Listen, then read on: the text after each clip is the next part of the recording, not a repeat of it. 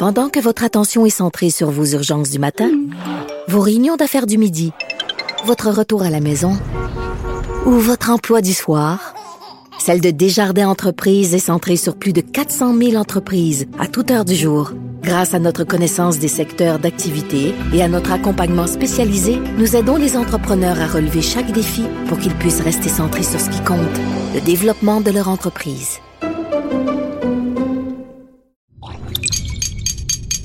Cube Radio.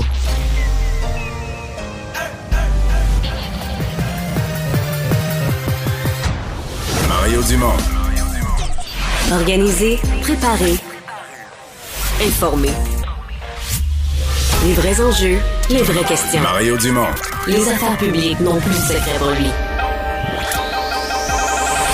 Cube, Cube Radio.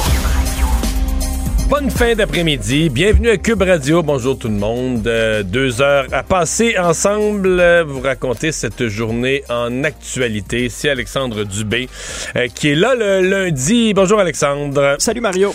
Et ouais, il y a eu beaucoup de monde hier pour la chapelle ardente pour Guy Lafleur et ça s'est terminé il y a quelques minutes là, la, la, la, journée d'aujourd'hui.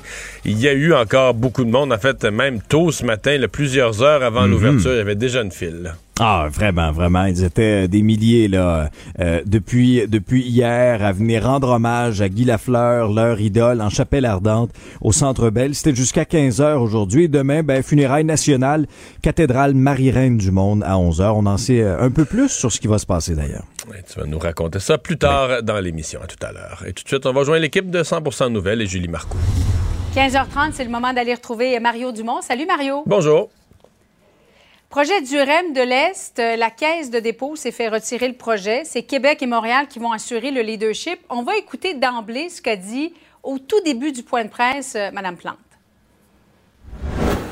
Monsieur le Premier ministre, ça me fait extrêmement plaisir de vous accueillir à Montréal. Quand j'ai pris le téléphone il y a quelques semaines, là, je disais pour, pour qu'on jase, là, c'est à ça que je rêvais. Je rêvais que vous et moi, on soit devant tout le monde pour partager notre vision de comment on allait faire avancer le REM de l'Est. Alors que vous soyez là aujourd'hui, moi, je le vois comme un, un, grand signe de confiance envers la Ville de Montréal, je vous en remercie. Mario, c'est un peu comme si elle s'était adressée à M. Legault et, et qu'on n'était pas là de façon candide, honnête et spontanée. Elle, elle était vraiment contente de, de cette annonce. Oui, puis c'était correct de le faire comme ça. J'ai trouvé ça bien. Oui. En fait, moi, je, je suis mm -hmm. très partagé par rapport à ce point de presse-là parce qu'il y a tout un côté. D'abord, ah oui? tout ce qu'elle vient de dire, c'est tout à fait vrai. Ça, écoute, ça n'avait pas de bon sens. On s'en allait comme avec un projet auquel beaucoup de gens croyaient pas. Bon, euh, tout ce qui allait le défigurer le centre-ville, euh, s'inquiétait quand même beaucoup de monde. Bon, on se disait s'il faut absolument ça, mais sur le plan esthétique, et pas dans un coin perdu de la ville, en plein centre-ville. Donc, ça, on a -hmm. abandonné ça. Ça a de l'allure. C'est juste que là, euh, on dira ce qu'on voudra au Québec. Euh, mettons, la, la, rapidité avec laquelle la Caisse de dépôt va avoir fait apparaître le REM. Je parle pas du REM de l'Est. Je te parle du REM qui est en construction. À Brossard, c'est automne prochain, Mario. Oui. Oui, oui, Brossard, euh, Brossard vers l'aéroport, ensuite vers, vers, vers la rive nord, là, vers euh, Saint-Eustache, etc., puis vers l'ouest de Montréal, puis tout ça. Sincèrement, moi, là, si je voulais planter une fleur, puis que je voulais que ça se fasse pas, je donnerais le mandat à Ville de Montréal, conjointement avec le gouvernement du Québec, tout ça dans les mains de l'ARTM, de la STM, puis de trois, quatre autres patentes. Tu comprends? Euh, c'est ça qui est triste là-dedans. C'est qu'il y a un côté où tout ça est bien, là. On a arrêté quelque chose qui n'était pas dans la bonne direction, plus de concertation, -hmm. la mairesse, le premier ministre. Tout est parfait jusqu'au moment où tu arrives. Bon, à cette heure, qu'est-ce qu'on fait? OK. C'est la Ville de Montréal, conjointement avec le gouvernement du Québec, qui vont patenter oui. ça. Puis là, pour mettre ça en marche, ils mettent ça dans les mains de toute une série d'organismes qui ont jamais trop trop fait les choses rapidement. Puis là, l'historique de tout ce monde-là, c'est que des projets de transport en commun, je te donne juste la ligne bleue en exemple. Moi, j'ai quitté la politique, la ligne bleue, en 2008. Ça fait 14 ans, là. Puis la ligne bleue, c'était faite, là. Et on cherchait appel, là. On cherchait appel pour commencer à creuser, là. C'était fait, tout était Mais fini. le prolongement de la 30, ça s'est finalement fait, Mario. Oui, oui. ouais. Ça a pris le prolongement de la 30, je pense que c'était premier, premier en 1973, ça s'est fait des années 2000. C'est là, ouais. là, tu comprends qu'on se dit, oh là là, est-ce qu'il y a un danger? Puis, s'ils me font tous mentir, je suis pas orgueilleux, je vais revenir le dire ici, là. mais c'est juste que il mm -hmm. y a un danger, que dans l'Ouest. Puis là, excuse-moi d'être plate avec l'Est, puis l'Ouest, puis les plus riches, puis les plus pauvres, puis les Anglais. Mais, tu sais que l'Est de Montréal sont encore le parent pauvre, là. Que dans l'Ouest, là, on se promène dans le REM électrique, ça va bien, tout ça pendant des années de temps. Puis là, quand t'es dans... T'es dans ton journal dans le REM, là. Ah, t'as des consultations pour le REM dans l'Est. Ouais, ouais, ouais, ouais. Ah, OK, dans deux ans, on va prendre une décision, puis on va être rendu à 2047. Tu comprends? Tu comprends? Tu comprends comment je me sens? C'est comme ça que je le sens. J'espère que je me trompe. J'espère que je le trompe, mais j'ai vraiment peur de ça, là, que on, on, on ait le REM qui fonctionne, la caisse de dépôt l'a opéré. Parce que là, les gens doivent comprendre que la caisse de dépôt, à partir du moment où M. Legault a été très transparent là-dessus, quand on a dit à la caisse, là, on fait plus la partie centrale, on fait plus la partie dans le centre-ville. Pour la caisse, il va y avoir moins de trafic, moins de monde, moins de rentabilité, être juste dans l'Est. La caisse débarque. Donc là, ça devient un projet où la caisse de dépôt et de placement est plus le joueur principal. Donc ça devient un projet à la régulière, ministère des Transports, Ville de Montréal, puis tout ça. Je suis pas capable d'y croire. Je sais, la, la mairesse, elle savait tellement qu'on n'y croirait pas. Madame Plante, elle a dit Ah, je demande aux gens de pas être cyniques, mais elle me demande l'impossible. Je, je, je- si- ça, ça a toujours été. Pas, pas que c'est long, c'est infini. Ça finit jamais, ça, ça, ça, ça se fait jamais. On, on- Là, là aujourd'hui, ça a l'air bien beau, mais tu sais, ils vont arriver là, à une autre étape. Il va y avoir des expropriations, il va y avoir quelque chose à faire, quelqu'un qui voudra pas, des comités de consultation, puis tout ça. On dirait que je l'imagine, là, puis là, on va repartir, on va partir à zéro. Ah, ça va avoir pris quatre ans. L'année Pour retourner à la table de dessin. Ouais, puis là, c'est l'année des élections. T'en sors jamais. T'en Ah, sors bon. jamais. Euh, Mario, entente entre Québec et les médecins omnipraticiens, ça a été annoncé hier et ce qu'on ce qu'on veut, c'est, dans la prochaine année, donner accès à 500 000 Québécois, accès à un médecin de famille ou un professionnel de la santé. Est-ce que c'est réaliste, selon toi? Oui, euh, oui, euh, c'est faisable. là aussi, tu y crois pas? Ben, en tout cas, je, je- je sens au moins que du côté des médecins omnipraticiens, il y a un changement de discours. là. On veut que ça marche. On nous dit que les médecins sont prêts à embarquer. Un bon nombre des médecins sont prêts à embarquer. Euh, C'est-à-dire que pour pouvoir accepter l'annonce d'hier, il faut faire là, reset. Il faut oublier là, ce qui a été dit avant. Il faut oublier les engagements électoraux qui ont été pris par la CAQ la dernière fois que tout le monde allait avoir un médecin de famille. Il faut juste dire, OK, voici la situation. Tout ce qui nous a été promis, ça n'arrivera pas. On n'est pas en train de progresser. là. Pour l'instant, on est dans une phase où on a sous-estimé le nombre de médecins vieillissants, 65 ans et plus. Ceux-là quittent. Ils ont souvent, là, ils ont à leur charge, ils ont pris en charge 1500 patients. Puis le jeune qui les remplace, là, qui est nouveau, à qui on qui, qui- qui vient de graduer en médecine, à qui on vient de, de donner l'obligation de faire des nuits à l'urgence, etc., lui, il en prendra pas 1500, il va en prendre 500. Donc, présentement, on régresse. là. C'est-à-dire qu'on a plus de gens qui perdent leur médecin de famille qu'on en a qui en trouvent. Fait qu'une fois que tu as accepté tout ce que je viens de dire, OK, les engagements de la CAQ, on les oublie, ça arrivera jamais. Euh, présentement, on régresse, on perd il y a de plus en plus de gens qui n'ont pas de médecin de famille.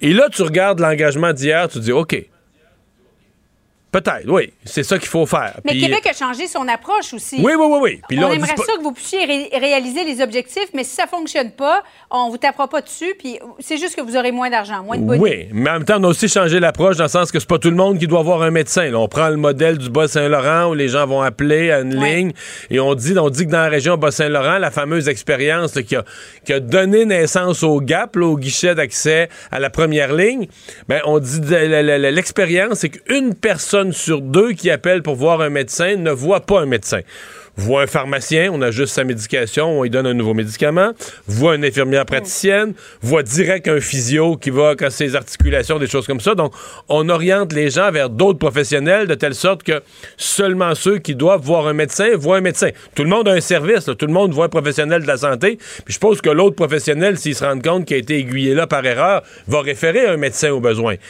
Mais c'est là-dessus que- qu'est fondé le nouvel espoir. Mais donc, est-ce que est-ce que ça a de l'allure ce qui a été annoncé hier? Oui. De l'autre côté, euh, Julie, il faut quand même faire un rappel aux gens. La négociation qui s'est conclue hier, qu'on a annoncé dimanche après-midi, bon, c'est toujours une bonne nouvelle, un bon moment pour faire annoncer des bonnes nouvelles, parce qu'il y avait généralement le dimanche peu d'actualité, vu qu'on fait, comme on dit, on fait un plus gros faisait beau splash des hein? nouvelles pour les, avec, avec une, une bonne annonce. Mais Oui. c'est une négociation qui était commencée avant la pandémie. Là. Longue, pas un peu. Bon, je comprends bien que pendant la pandémie, il y a un bout où on négociait plus ça. Le système de santé était en mode survie, puis les médecins ont, ont été plus à l'étape de renégocier des nouvelles ententes. Mais je veux quand même dire que c'est une négociation qui, qui traîne de très, très, très longue date. Oui. Parti conservateur, Mario, euh, au, au fédéral, on connaît ma- maintenant la liste des candidats, ceux qui euh, se présentent à cette course. Et le mois de mai, c'est un mois extrêmement important parce qu'il y a trois débats, deux en anglais, un en français. Euh, Est-ce que Poiliev est battable, selon toi? Est-ce que le vent peut encore tourner en faveur de M. Charret, selon toi? Oui. Oui, c'est pas évident. Poliev est très en avance. Je- on sent Ouais. ça. Euh, Peut-être qu'on est. Je je fais quand même attention. Peut-être qu'on est un petit peu avec la, la- la- la force de la télé, des images, des photos. euh, Peut-être qu'on est un petit peu intoxiqué à la grosseur des rassemblements.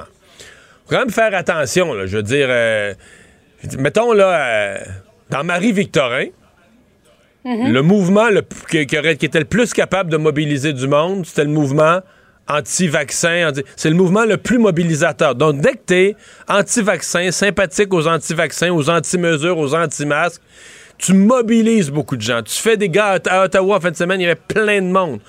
Bon, quand tu es dans une élection où tu donnes le droit de vote à tout le monde, c'est peut-être une autre affaire. Donc, peut-être que Pierre Poilievre, sa capacité de mobiliser est démesurée par rapport à ce que va être vraiment son vote. Mais je dis ça, il est fort quand même. Il est en avance, il est très en avance quand même.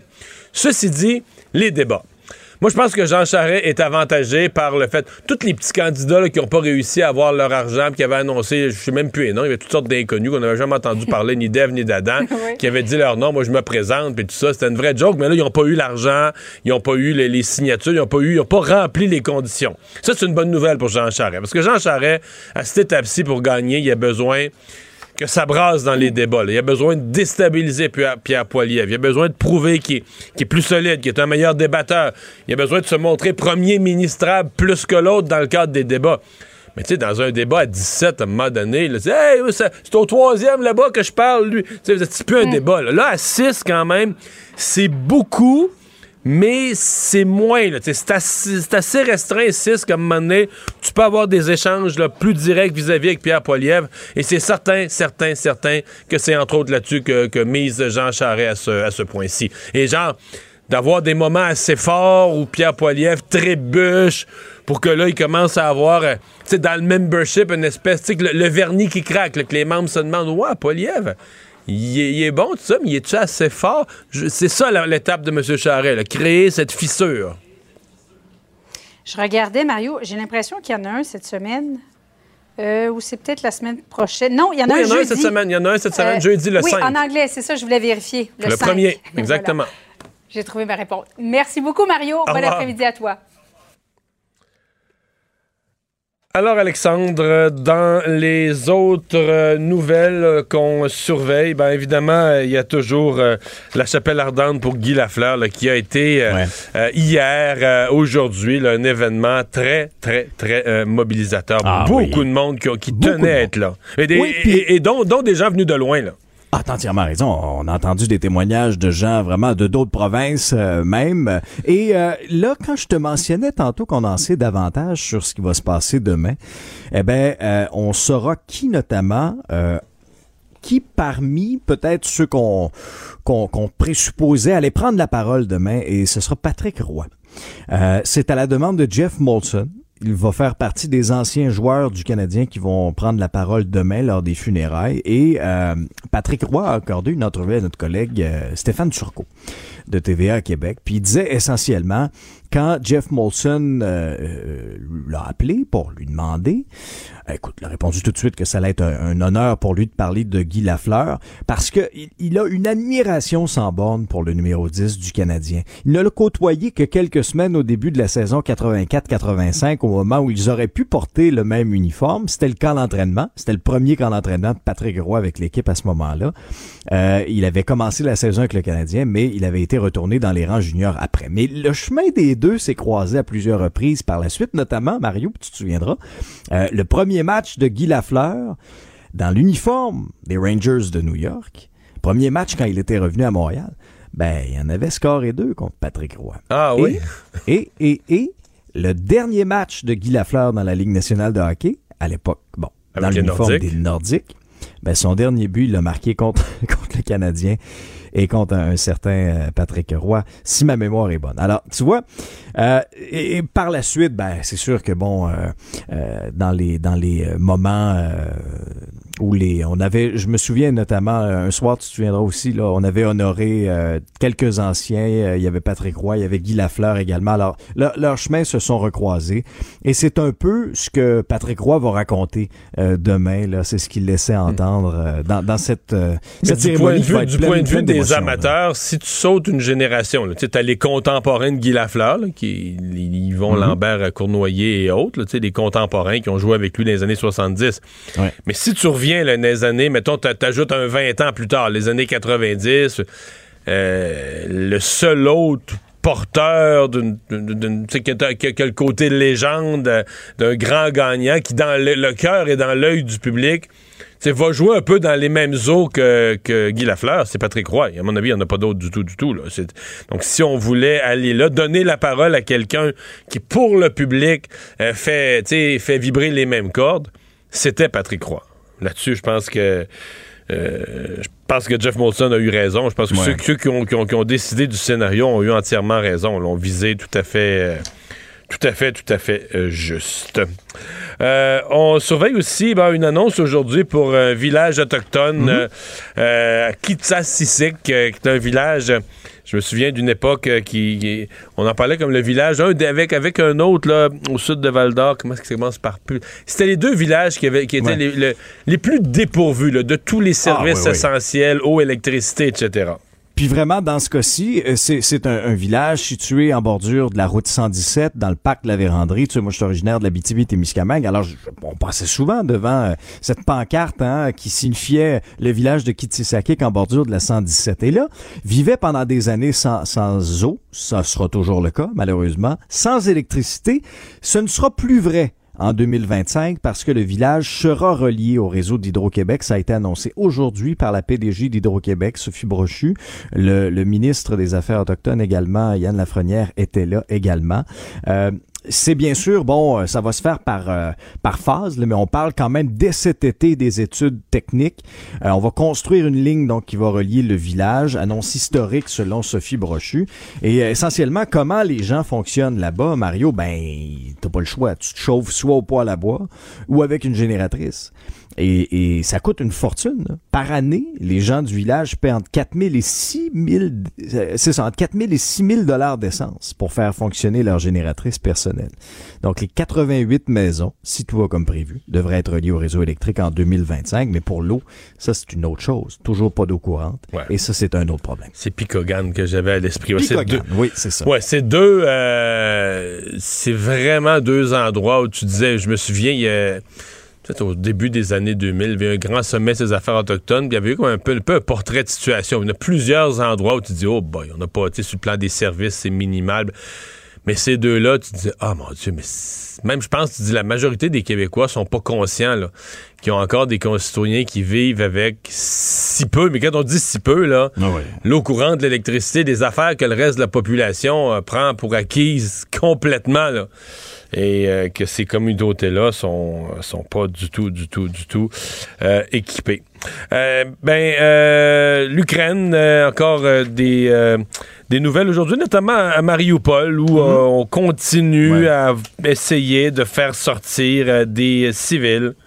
C'est ce qui marque euh, cette, euh, cette journée. On est à 68 jours de, de bombardement du côté de l'Ukraine. Donc, euh, nouvelle évacuation d'habitants réfugiés dans l'usine métallurgique de Mariupol aujourd'hui. Hier, il y avait une première opération qui a permis de sortir à peu près une centaine de civils là, des souterrains du complexe Azovstal. C'est majoritairement des femmes et des enfants, Mario, qu'on a réussi à sortir. Et selon le gouvernement, ben, il y a plusieurs centaines de personnes aussi qui restent encore bloquées là-bas, aux côtés de, de militaires ukrainiens. Et selon un commandant en charge du bataillon retranché, les, bombardements russes avaient repris tout de suite après la fin de la première série d'évacuations. Alors ça nous démontre là à quel point c'est c'est fragile comme comme trêve dans le secteur là. Euh, et on entend beaucoup parler d'une date symbolique, la date du 9 mai, hein, euh, à savoir, ben, est-ce que, est-ce que ce sera la fin de l'opération militaire pour cette date-là? On voulait Mais là, c'est dans, c'est dans une semaine, dans 16 jours. En fait, il faudrait, que, faudrait que la guerre soit finie dans six jours, là, en gros. Fait que je pense pas, hein. Ouais, et pourquoi le 9 mai? C'est que la Russie célèbre le 9 mai le jour de la victoire, qui correspond à la reddition des nazis face aux Alliés après la Deuxième Guerre mondiale. Et là, le, ministre des Affaires étrangères, Sergei Lavrov, a dit hier que la Russie ne cherche pas à terminer la guerre en Ukraine pour lundi prochain. Il a laissé entendre plutôt que les militaires n'ont pas l'intention d'ajuster leurs actions en fonction d'un calendrier. Ouais, mais même s'ils voulaient, je pense que cette étape-ci, n'ont pas le choix de pas le choix de repenser ça autrement. C'est ce qu'a dit, c'est ce qu'ont dit les, les membres du gouvernement mhm. russe. On va, on va souligner cette fête-là comme il se doit, mais on pense pas avoir fini la guerre pour ce, pour ce moment-là. À plus tard, Alexandre. À tantôt. Combiner crédibilité et curiosité. Mario Dumont. Cube Radio. Il y a à l'heure actuelle une seule euh, seul établissement d'Amazon ou un seul entrepôt d'Amazon qui est euh, syndiqué dans l'État de New York, si je ne m'abuse. Et ben, le deuxième pourrait être au Québec, l'entrepôt Amazon de la Chine, euh, qui pourrait devenir le deuxième parce qu'il y a une démarche de syndicalisation qui est entreprise. David Bergeron-Cyr, vice-président de la CSN, est avec nous. Bonjour. Bonjour, Monsieur Dumont.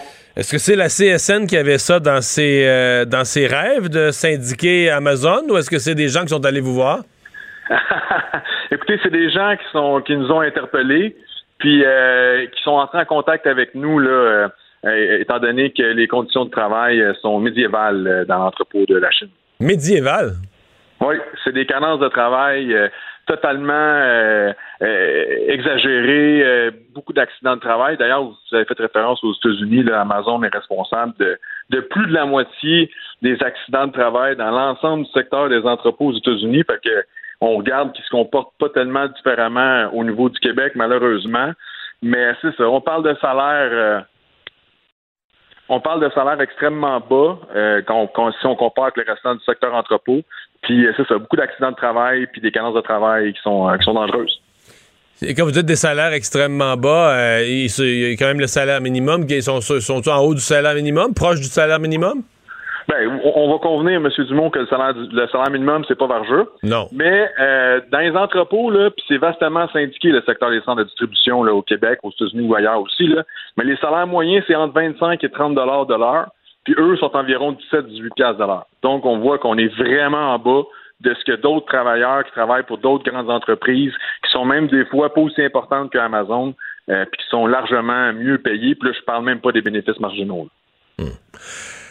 Est-ce que c'est. Tu sais, est-ce que c'est compatible? Est-ce que c'est la fin d'Amazon? Parce que les gens commandent sur Amazon parce que c'est efficace, parce que ça arrive d'un délai, etc., etc. Je veux dire, euh, est-ce que c'est compatible? Parce que la syndicalisation, on voit ce que ça donne d'un service public. Il faut pas que tu sois pressé, faut que tu sois prêt à attendre. Ton colis arrivera le mois prochain s'il faut. Euh, est-ce que c'est compatible?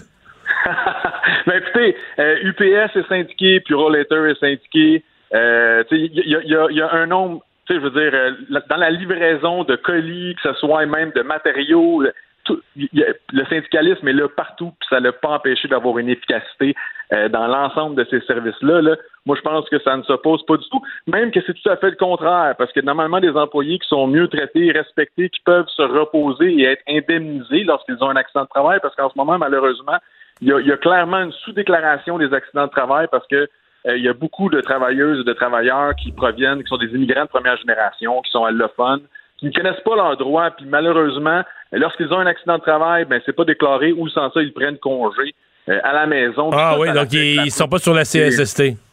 Non, ça, ça, ça affecte la productivité, la productivité d'une entreprise lorsque les, tes employés sont toujours malades. Puis il y a un taux de roulement aussi euh, majeur, important. Le, à la Chine comme ailleurs dans ce réseau-là. Je vous en parler du roulement parce que c'est quand même une des réalités qui n'était pas le cas, mettons, il y a 25 ans. Aujourd'hui, si t'aimes pas ton travail, tu as toujours l'option de tout le monde cherche de la main-d'œuvre, tout le monde cherche des employés. Je dis pas que c'est si facile que ça d'en trouver, mais quand même.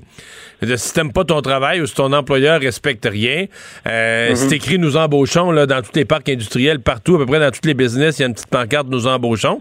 Comment Amazon mhm. fait pour garder des centaines, des milliers d'employés en les respectant pas de la sorte? Ben c'est ça. Justement, les gens restent jamais plus qu'un an ou deux. c'est ça l'histoire. C'est comme ça aux États-Unis. Puis là, bon, c'est un nouveau centre de distribution qui vient d'ouvrir depuis environ deux ans, mais il y a aussi un taux de roulement. Fait que, tu sais, manifestement, les gens restent là un certain nombre de temps, puis à partir du moment où ils sont capables de se replacer, ils s'en vont. Mais il y en a qui restent là, puis malgré les conditions difficiles, préféreraient pouvoir travailler chez Amazon, mais dans des conditions différentes. Là. Hmm. C'est quoi les, accidents? Vous dites des accidents de travail, des, des accidents graves, parce que c'est quand même pas du gros colis, euh, lourd. Ben, il peut en avoir à travers, mais c'est quoi les accidents de travail, les exemples les plus, les plus fréquents? Ben, ce qui arrive souvent, c'est tout ce qui est relié à des mouvements répétitifs, des problèmes euh, finalement reliés à la répétition, puis euh, tu te penches, tu te lèves, tu ramasses des boîtes, puis même si c'est pas des des, des, des, caisses qui vont payer qui vont peser 500 livres, c'est pas important ça. Je vais vous donner un exemple. Il euh, y, a un des postes de travail où est-ce que tu dois vider des camions, puis ils demandent de vider les camions au rythme de 400 caisses à l'heure. Fait que je veux bien croire que la caisse est peut-être pas si pesante que ça, mais 400 caisses à l'heure. D'ailleurs, il paraît que c'est l'hécatombe. Les gens qui vont travailler là-bas euh, évitent à tout prix en fait de se ramasser sur ce poste de travail-là. Puis parce que euh, justement, là, c'est extrêmement difficile. Donc, euh, les problèmes de dos, les problèmes tout reliés aux troubles musculo-squelettiques, c'est ce qu'on voit énormément. Dans le secteur des entrepôts en général, malheureusement, à chaque année, il y a des travailleurs qui décèdent même euh, d'accidents reliés avec des chariots élévateurs. Le... Diriez-vous que le, modèle Amazon, parce que quand vous écoutez, on a l'impression que le modèle Amazon va s'écrouler avec le manque de main-d'œuvre, c'est-à-dire que si vraiment ils sont basés sur un roulement puis tout ça, je veux dire, ça, ça marche tant que tu as de la nouvelle main-d'œuvre qui, qui embarque. Là, ils font un an ou deux, puis comme on dit, tu les brûles. Mais dans un contexte de main-d'œuvre aussi rare que ce qu'on vit présentement au Canada, même aux États-Unis, ça commence à être un problème, la main-d'œuvre. On, se demande comment ils vont faire pour, pour passer à travers s'ils changent pas leur pratique.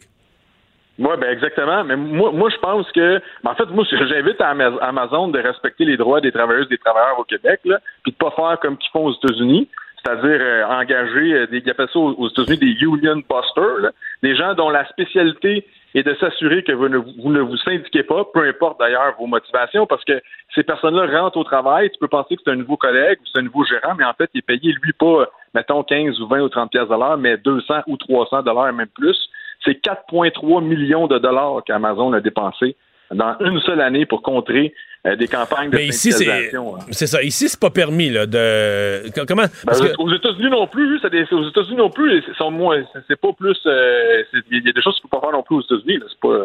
Ouais. Mais là, il se passe quoi? Donc, si on revient à la Chine, il se passe quoi dans le processus de, syndicalisation? Ben, nous, on invite bien sûr les gens à joindre la campagne. Puis, euh, on, fait signer le plus de personnes possible pour déposer notre requête le plus rapidement possible. Donc là, vous faites euh, signer, vous faites signer, comment dire, vous faites signer des cartes, là? Oui, comme dans toute démarche traditionnelle euh, au Québec, là, à la CSN ou ailleurs. Puis, à, quel moment? C'est sur une période de combien de temps que. Ah ben là, M. Dumont, vous me demandez des informations stratégiques. Ah, OK. non, mais la loi, la loi prévoit pas une limite de temps ou. Ben, en fait, la loi prévoit qu'une carte de membre, une fois qu'elle est signée, elle est bonne 12 mois. OK. donc, après 12 mois, si, euh, ben, par exemple, vous, euh, vous auriez signé une carte de membre de la CSN, ben, après 12 mois, il euh, faut que je vienne vous revoir pour vous en faire signer une nouvelle. Ça me prendrait un bon discours, moi. Ah. Pour me faire signer. Vous savez, vous savez, M. Dumont, c'est qui, c'est pas les discours qui convainquent les gens de se syndiquer. C'est les mauvais patrons. Moi, je peux rencontrer plein de gens, leur faire des discours incroyables à la Michel Chartrand, puis même s'ils sont au salaire minimum, ça se peut qu'ils veulent même pas se syndiquer. Les meilleurs ambassadeurs, c'est les mauvais patrons. Amazon, ben, c'en est un bel exemple, malheureusement. Est-ce que euh, les, euh, comment dire les risques ou les menaces, parce qu'on l'a déjà vu dans ces grosses euh, chaînes américaines, grosses entreprises, on l'a déjà vu avec McDonald's, celui qui est syndiqué, curieusement, dans l'année qui suit, devient moins productif et on ferme la shop tout simplement. Est-ce que vous craignez ça? Ben, premièrement, c'est ça, c'est une prétention de l'employeur que ça devient moins productif. Non, ben non, je sais bien, je sais bien, mais c'est souvent ça, pareil. Là. Mais, mais non, mais ça devient pas moins productif. Ce qui se passe, c'est que l'employeur se sert de ça comme argument pour justifier euh, une fermeture de son établissement parce qu'il voudra jamais dire publiquement que ça a été fermé à cause de ça. Mais cela étant dit, c'est maintenant illégal au Québec de fermer son établissement par cause d'une campagne de syndicalisation. Donc, il faut faire attention, là, si jamais Amazon réfléchit à ça, c'est illégal. Depuis la fermeture du Walmart à Jonquière, euh, on a des recours. Les travailleuses et les travailleurs ont des recours face à ça. Donc, euh, puis c'est un, écoutez, c'est leur premier entrepôt qu'ils ont bâti au Québec. euh, nous, on pense que les dangers de fermeture sont, sont là, mais pas plus qu'ailleurs. Ben, on va surveiller tout ça. Monsieur Bergeron-Cyr, merci. Ben, merci beaucoup. Au. Pendant que votre attention est centrée sur vos urgences du matin, vos réunions d'affaires du midi, votre retour à la maison ou votre emploi du soir, celle de Desjardins Entreprises est centrée sur plus de 400 000 entreprises à toute heure du jour. Grâce à notre connaissance des secteurs d'activité et à notre accompagnement spécialisé, nous aidons les entrepreneurs à relever chaque défi pour qu'ils puissent rester centrés sur ce qui compte, le développement de leur entreprise.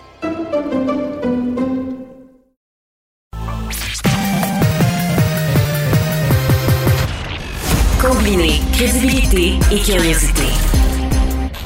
Mario Dumont. Cube Radio. Le conflit Russie-Ukraine avec Guillaume Lavoie. Bonjour, Guillaume. Bonjour, Mario. Alors, visite euh, surprise euh, de Mme Pelosi avec un groupe euh, de, de parlementaires américains à Kiev. C'est le genre de visite que, pour des raisons de sécurité, on annonce à la dernière minute, là, qu'on annonce au dernier instant. Néanmoins, là, très, euh, euh, très importante là, en termes de symbolique.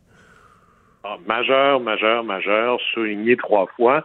D'abord, on l'a su lorsque la visite était non seulement engagée, mais terminée, et Mme Pelosi et tout son entourage de retour en Pologne, donc en territoire de l'OTAN. Et parce qu'évidemment, maintenant, on sait que les Russes sont capables de frapper Kiev. Même Mais je me suis posé la question, est-ce loin. que c'est est-ce que c'est à cause de la frappe pendant la présence du secrétaire général de l'ONU qu'on se dit maintenant euh, tout est possible? Est-ce que c'est à cause de ça exactement? Je suis pas certain. Dans tous les cas de figure, je pense que c'est certainement la bonne chose à faire parce que Mme Pelosi, d'abord, c'est une élue, contrairement aux secrétaires là, qui sont un peu des ministres à l'américaine. Les ministres aux États-Unis, ils sont nommés. Mme Pelosi, c'est une élue qui a une importance gigantissime dans le euh, système de pouvoir électoral américain. On pourrait même dire que c'est la deuxième élue la plus puissante aux États-Unis après le président américain. Alors, c'est pas n'importe quoi. C'est très, très, très. C'est pas juste lourd de symboles, c'est lourd de conséquences. S'il avait fallu qu'il arrive quelque chose, il est clair qu'il y aurait eu des, il aurait dû y avoir des représailles militaires extraordinairement importantes. Alors, il était bien de jouer de prudence là-dessus, puis de pas confondre la bravoure avec la bravade. Et voici pourquoi c'est important. Là-dessus, le, le mot Speaker of the House, présidente de la Chambre des représentants, ça se traduit mal. Parce que chez nous, président de l'Assemblée, euh, ça pèse pas lourd, là. C'est important. Ben, c'est vraiment, c'est- donner les droits de parole, là, mais c'est pas une source de pouvoir comme aux États-Unis. Non, alors nous, un président de l'Assemblée, ça gère les débats, hein, ça préside les débats. Aux États-Unis, c'est presque, bon, évidemment, il y, a la- il y a deux chambres au Congrès, il y a le Sénat et la Chambre des représentants, et la personne qui est la Speaker gère un l'ordre du jour et deux la majorité. Alors, vous voyez à quel point ça devient essentiel. Et si vous voulez avoir une autre image, je dis souvent, moi, le président américain, c'est l'homme le plus puissant du monde il en a la permission, et cette permission-là vient du Congrès. Et entre autres, au Congrès, il y a cette Chambre des représentants. Alors, par exemple, Joe Biden qui dit J'aurais besoin de 33 milliards pour aider l'Ukraine. Joe Biden, il n'y a pas d'argent dans ses poches. Il gouverne le budget qu'on lui alloue. Ce budget-là, ben là, il a besoin d'un budget spécial. Ça veut dire que si ça passe pas à la Chambre, c'est mort. Donc, Et, sachant ça, on interprète, ouais, sachant ça, on interprète comment sa visite? Ben, écoutez, si la chef du plus, de la Chambre législative la plus puissante se présente en Ukraine devant Zelensky en disant à quel point elle lui témoigne sa solidarité, c'est pas des promesses vides. Alors, ça veut dire que le 33 milliards, c'est réglé, là. Ça va passer. Et, moi, je n'ai pas souvenir d'avoir vu un président de la Chambre, un speaker, faire un voyage dans une zone de guerre pour annoncer à quel point la demande présidentielle de budget va être approuvée. Et c'est tout un message, pas juste envers Zelensky, c'est un message envers Poutine parce que souvent, sur- surtout d'ailleurs avant la guerre en Ukraine, on aurait dit Biden peut bien dire ce qu'il veut. De toute façon, le Congrès va dire non. D'ailleurs, c'était le, le, le souper ou le dîner des correspondants où il y a de l'humour.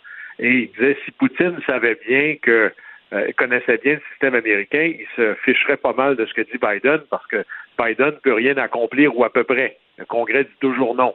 Mais là, cette fois-ci, le message, c'est le Congrès marche main dans la main avec Joe Biden sur l'enjeu de. Et c'est pas juste une affaire de démocrates. hein.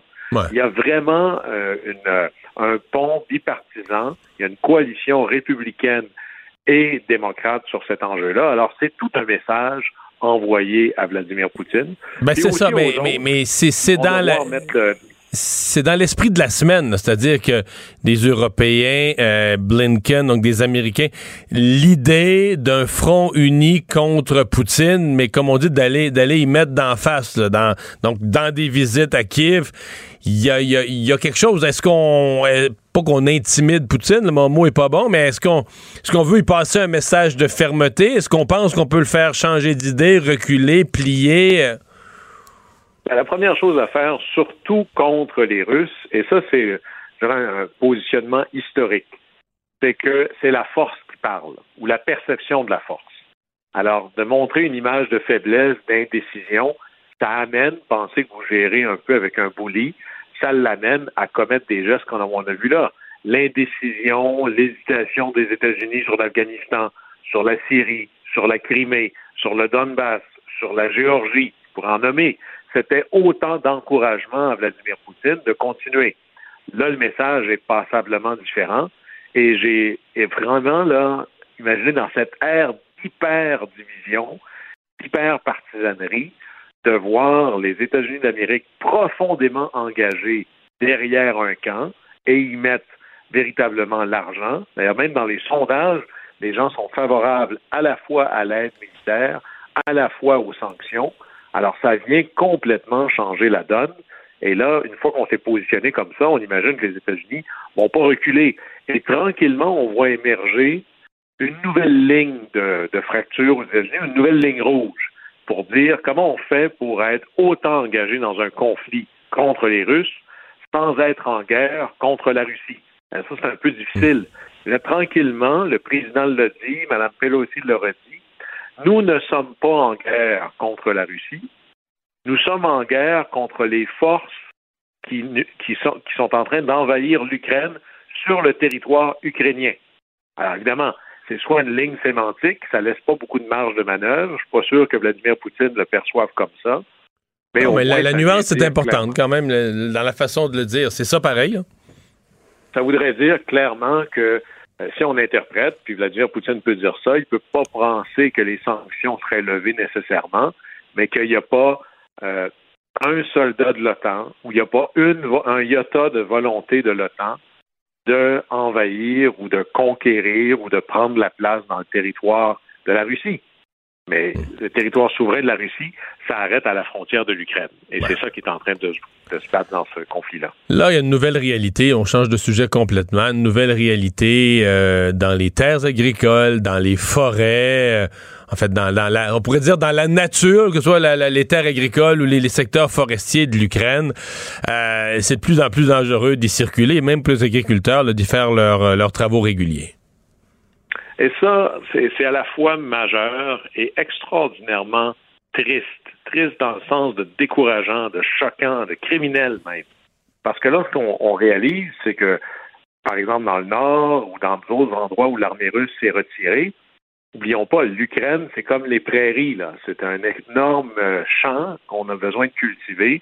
C'est 10% du blé dont le monde a besoin. C'est 14% du, euh, euh, d'une autre céréale dont j'oublie le nom, fait exprès, euh, dont j'oublie, et c'est la moitié de l'huile de tournesol de la planète dont on a besoin.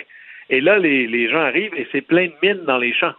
Soit c'est des obus non explosés, ce qui est souvent un classique de post-guerre, mais là, il y a des mines. Et il, y a, il commence déjà à y avoir. Donc, tu peux passer avec ton tracteur de ferme puis ta herse puis te faire sauter, là. Ah, c'est, d'ailleurs, tout l'équipement agricole a été massivement pris pour cible. Alors, clairement, les Russes savaient que même si nous, on part, on va les affamer. Je vais, une manière d'assassiner l'économie de l'Ukraine, c'est de l'empêcher de cultiver sa terre, véritablement. Alors, les silos en engrais ont été pris pour cible, les tracteurs, le matériel agricole, les entrepôts, tout ça a été massivement détruit. Mais même dans les champs, on trouve des mines. Et là, le problème, c'est que ça prend pas beaucoup de mines pour invalider complètement un énorme champ parce que tu sais pas est où la prochaine. Il y en a peut-être une, il y en a peut-être 15, il y en a peut-être 3000.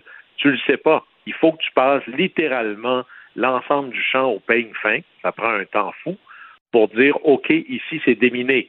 Et là, dans l'armée ukrainienne, il y a des unités spécialisées en déminage. Non, mais Guillaume, tu peux pas. C'est un domaine que tu peux pas déminer des champs agricoles. Je veux dire, le, le temps, c'est pas imaginable. évidemment, n'est pas là.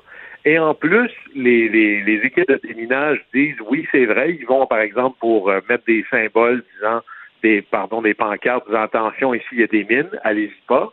Mais on a d'autres priorités plus urgentes sont, par exemple, les mines qui traînent ou les obus non explosés dans les écoles, dans les hôpitaux, au milieu de la ville. Alors là, on a un secteur agricole qui manque de personnel, qui manque de carburant, qui manque d'engrais parce que cet engrais-là vient beaucoup de Russie et la Biélorussie. Et là, en plus, maintenant, il manque de la ressource première, c'est-à-dire le pied carré de champs agricoles.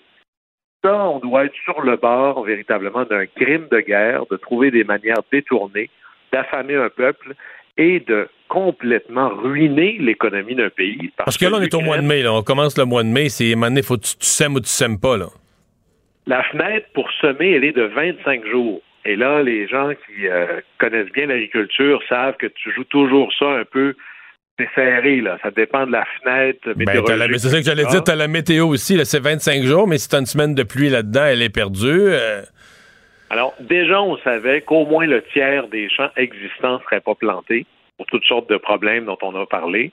Maintenant, quelle va être la proportion qui va être affectée par ces mines-là ou le risque de mines? Parce que c'est toujours la même chose. Il y a des mines où il pourrait y en avoir. Allez-vous allez vous promener dans ce champ-là? Et il commence à avoir des blessés, des morts chez les travailleurs agricoles. Alors, c'est véritablement, on sait par exemple, le Qatar, c'est un exportateur de gaz naturel. Ben, L'Ukraine, c'est un exportateur de d'agroalimentaire. on est en train véritablement d'assassiner l'économie du pays bien par-delà la durée. Oui, mais, mais d'affamer aussi la planète. C'est-à-dire que euh, si tu détruis les capacités de production d'un pays comme l'Ukraine, qui est un grenier du monde, évidemment, on comprend les Russes veulent nuire, détruire l'économie de l'Ukraine. Mais les acheteurs de céréales, là, ils les mangent. Là, ces populations-là euh, vont être euh, vont être affamées. la quantité de nourriture produite sur la planète va euh, s'en trouver affectée. Et dans ces circonstances-là, c'est toujours les plus pauvres qui réussissent pas à s'en procurer. Et c'est pour ça qu'on a autant d'inquiétudes. Un pays, par exemple, comme l'Égypte, on en a parlé, 80% de ces céréales viennent de Russie et d'Ukraine. Ils ne seront pas capables d'accoter ça. Les plus riches, et c'est pour ça qu'un rôle comme le Canada d'augmenter massivement sa production céréalière, c'est une contribution à la paix dans le monde. Les États-Unis, dans leur dans le grand plan de Joe Biden de fournir 33 milliards à l'Ukraine, il y a 500 millions de ça qui est pour donner aux producteurs de céréales américains pour dire augmentez votre production, on en a besoin. On voit à quel point la guerre, c'est toute la chaîne d'approvisionnement qui est en jeu ici. Ouais. Euh, un mot sur Poutine et sa relation avec les oligarques. On en a déjà parlé. Est-ce que, la, la grande question, est-ce que les menaces qu'on fait aux oligarques par, par un jeu de domino, est-ce que le, le, domino déboule sur Poutine? Est-ce que l'oligarque fait pression sur Poutine? À date, s'il fait pression, ça marche pas vraiment parce que là, on a une histoire. Monsieur Tinkoff, qui était, qui est un oligarque qui vaut au bas mot 9 milliards de dollars, ça doit qualifier pour être un oligarque. D'après moi, oui. Et lui, il a, il a fait fortune dans l'énergie et les mines et il a fondé une énorme banque dans laquelle il avait gardé à peu près un tiers d'actions et il est allé critiquer la guerre sur Instagram. Alors voici ce qui s'est passé. Le Kremlin a décroché le téléphone, a appelé la banque, a dit vous avez essentiellement une journée ou deux pour vous débarrasser de votre actionnaire important, fondateur. Non, on vous nationalise lundi. Alors là, ils ont rencontré euh, l'oligarque en question, puis il dit, en gros, ça va l'air d'une scène du parrain, là il y a un contrat ici où tu vends tes actions, tu as trouvé un autre oligarque pour les acheter, tu ne discutes pas du prix, puis ou bien tu vends ou tu n'es plus là. Alors, il a vendu, on ne sait pas à quel prix, mais on imagine que c'est un rabais assez majeur. Et là, ben, il a peur pour sa vie, pour lui et sa famille, caché quelque part. Alors, ça revient à cette vieille blague de l'oligarque qui se plaint à Poutine. Hey, moi, je vaux 5 milliards, puis à cause de tes sanctions, j'ai perdu 4 milliards, puis Poutine de lui dire, veux-tu garder le milliard qui te reste? Alors, on voit vraiment, moi ici, Poutine, c'est pas juste un président ordinaire, il est aussi chef de ce qu'on pourrait appeler une espèce de mafia moderne. Merci, Guillaume. Au plaisir. Au revoir.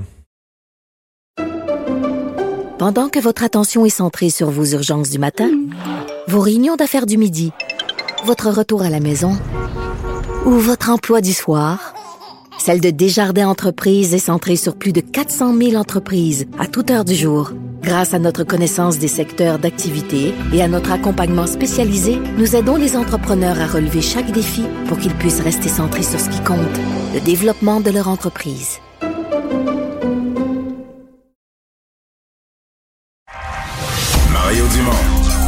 Analyse l'actualité et sépare les faits des rumeurs. Il n'a qu'une seule parole, celle que vous entendez. Cube Radio. Ça a été euh, certaines émois dans tout le Québec, en fait, en fin de semaine, mais surtout évidemment en Gaspésie, en Haute-Gaspésie, là où ça s'est produit, un ours polaire, un ours blanc euh, qui a été euh, vu. C'est assez euh, inhabituel. Il en descend sur la côte nord, sur la base côte nord, sur la côte nord de temps à autre, qui arrive du, Labrador. Mais, par contre, traverser le fleuve, là, c'est exceptionnel. On dit moins d'une fois par décennie. C'est arrivé et donc euh, l'ours a été euh, l'ours abattu. Euh, c'est une menace importante pour la population. Celle qui a alerté tout le monde, celle qui l'a aperçu, semble-t-il, la première, sur son sur son terrain avec son conjoint. Sophie Bonneville, résidente de Madeleine Centre, de Rivière-Madeleine en Gaspésie. Bonjour. Allô? Euh, Racontez-nous un peu les, euh, les faits, puis euh, votre chien, le courage de votre chien, ou le, Oui. le courage ou l'inconscience, là? Oui, c'est ça. Des fois, notre Boris est un petit peu nono, là. C'est un bouvier bernois. Il est super fin, mais. Ah, lui, il aime, il aime tout le monde, là.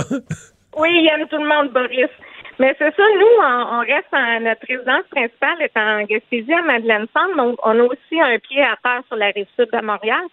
Puis on, on revenait le vendredi soir, euh, on a roulé pour descendre en Gaspésie. Première surprise, tempête de neige. Nous, on s'emmenait euh, faire le ménage de notre terrain. Grosse tempête de neige. Fait que le lendemain matin, le samedi matin, mon conjoint, euh, il a dit je vais aller pelleter là, parce que faut, faut se faire des chemins. Puis euh, il était dehors avec Boris. Puis Boris, c'est un chasseur nono, comme je pourrais dire. Euh, des fois, il part après les, les, les écureuils ou les oiseaux, les corneilles surtout. Puis quand il part, il y a vraiment un jappe euh, spécial. Puis là, il a parti avec son jappe, là, euh, mon chum, Jean. Il a dit, bon, où la corneille? Il se lève les yeux, mais là, il faut dire que tout était blanc, puis on a des champs à côté de chez nous. Fait que blanc sur blanc, il l'a pas vu tout de suite. Là, tout d'un coup, il l'a vu. Il a vu l'ours blanc. Fait que là, il a vraiment lâché un gros cri pour Boris. Fait que là, on le sait pas. Boris, il a- il est revenu. Il est revenu à cause que mon conjoint a crié tellement fort, ça l'a saisi. Des fois, ils sentent dans la voix. Des fois, ils sentent dans la voix que cette fois-ci, c'est pour vrai, ouais. C'est ça, je pense qu'il a dit, oh, là, mon humain, il y a vraiment quelque chose qui marche pas, là. Puis après ça, c'est ça, Boris est monté sur la galerie, mais moi, j'ai parce que nous, on a quatre poules urbaines qu'on a- qu'on ramenait de Sorel en Gaspésie pour l'été.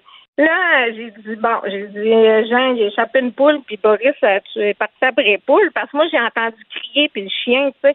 J'ai sorti sur la galerie, puis là, mon conjoint m'a crié, Sophie, y a un ours, attrape le chien. Puis là, je me suis levé les yeux, puis je l'ai vu dans le champ. Ben, il était à 100 pieds, là. Il était pas loin. Puis quand, quand il a aperçu euh, Boris puis mon conjoint, il a pas bougé. Il est resté calme. Il les a regardés comme il faut. Là, moi, j'avais attrapé le chien. Puis les quelques secondes que, mon, que Jean, lui, euh, ben, il a commencé à penser, OK, je pars pas courir, mais c'est vers quelle porte de la maison je me dirige pour euh, rentrer plus vite à Ouais, l'intérieur. parce qu'il faut, il faut être à l'intérieur. Là, vous êtes rentré à l'intérieur, vous Ouais. êtes resté là, vous avez euh, appelé les autorités. Parce que euh, je je veux pas vous mettre ça pire, mais ce que je comprends de toutes les expériences, films, reportages, pour un ours polaire qui a faim, un être humain, c'est un lunch, là. Point. Ouais, c'est ça, c'est ça. Sur le coup, on l'a comme pas réalisé tout de suite. Puis là, moi, quand je l'ai vu, j'ai dit, c'est un ours polaire, ça. Quand on a rentré les trois dans la maison, je peux dire qu'on on tremblait un petit peu, là. On était là, Ouais. qu'est-ce qui vient de se passer? Mais là, j'ai dit, moi, il faut que j'alerte quelqu'un. Je peux pas laisser ça aller Ouais. comme ça. Là, on était samedi matin très tôt. J'ai appelé le MAPAC, deux, trois places. euh, il n'y a rien qui répondait. Là, j'ai eu la présence d'esprit d'envoyer ces photos-là à une personne dans ma famille à Gaspé qui est garde de parc à Forillon. Il connaît ça, les, les Ouais. autres, eux autres.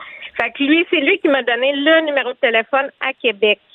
Que là, j'ai Et là, c'est devenu, euh, c'est devenu un dossier très hautement prioritaire pour tous les services de la faune, là. Oui, Ils m'ont dit que c'était codé 1 pour le Québec. Là, ça a pris 15 minutes, puis tout s'est enclenché. Là, on a même eu une alerte en berre. Donc, tu, sur quoi, Sur un territoire de la, de la Haute-Gaspésie, tout ce qui est autour de Rivière-Madeleine, Grande-Vallée, Petite-Vallée, Oui. est-ce que c'est- Oui, mais j'ai parlé, j'étais à Grande-Vallée présentement, puis j'ai parlé à des gens de Grande-Vallée, puis ils ont eu l'alerte en berre, eux autres aussi, sur leur Qui disait euh, quoi? téléphone. Ils disaient euh, alerte euh, animal dangereux, euh, restez dans vos maisons, ne pas sortir, euh, contacter le 911. Mais quand l'alerte en berre a sonné, moi, les policiers étaient déjà rendus dans mon stationnement avec les premiers agents de la faune, puis tout le monde était surpris. Là, on a tout regardé les policiers, nos, nos téléphones, on a dit c'est vraiment pour l'ours, là. Et là, les agents de la faune sont allés vous quoi, voir les, les pistes, les traces, Ouais. dans quelle direction ils partaient, essayer d'évaluer sa, sa grosseur à partir des pattes? Oui, ils ont vraiment fait, euh, ils ont été vraiment surpris, là, parce une chance qu'on- qu'il y a eu cette neige-là, par exemple, parce que ça n'aurait pas été euh, aussi facile de voir les pistes. Là, quand ils ont, euh, la directrice des, euh, de, de l'équipe, là, quand ils ont vu les pistes, là, ils ont dit, wow, oh là, là, c'est- sérieux, c'est c'est pas un ours brun, là.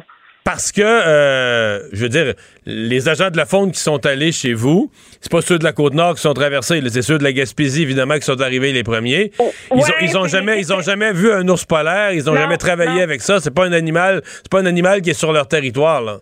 Non, non, non, non, c'est euh, non, non. Puis après ça, c'est les policiers aussi. Puis là, ils ont pas, tu sais, ils ont essayé de le trouver. là, la, la première journée, ça c'était le matin, là, mais toute la, la première journée, les policiers ont fait du porte-à-porte. Comme moi, ma rue était bloquée, les gens pouvaient pas passer dans ma rue. Puis euh, c'est ça, ils ont passé toute la nuit, toute la nuit à surveiller aussi. Puis c'est vraiment le, le, le dimanche matin hier qu'ils l'ont localisé. Là. Et est-ce que c'était, est-ce qu'il avait fait une longue distance? L'endroit où ils l'ont abattu par rapport à chez vous, est-ce qu'il avait fait une longue non, distance? Non, non, parce que nous, on a une très belle rivière à saumon, là, pas loin de chez nous, il était près de la rivière. C'est pas si loin que ça, c'est en dedans d'un kilomètre. Là. OK, donc il est resté relativement dans le même, euh, dans le même secteur. Puis c'est ça, mon, mon voisin qui est dans ce secteur-là a de, de jeunes enfants, puis il y a une petite fermette euh, chez eux aussi là, avec des petits animaux. Là. Puis les policiers lui avaient vraiment dit si tu vas nourrir tes animaux, euh, faut qu'on t'accompagne ou ça prend un fusil. OK, donc de sa maison à sa ferme pour aller nourrir ses animaux, c'était avec un fusil? Ouais, il pouvait pas y aller euh, sans protection, ça c'était assuré parce que les traces étaient vraiment près de sa petite fermette là, de ces animaux.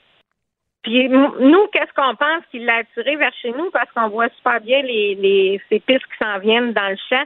On pense que c'est notre poulailler là qui aurait senti les poules. Nous, on est arrivé avec les poules euh, le vendredi soir là. C'est peut-être ça là on sait pas. Est-ce qu'il y avait des pistes proches, de, proches des bâtiments chez vous?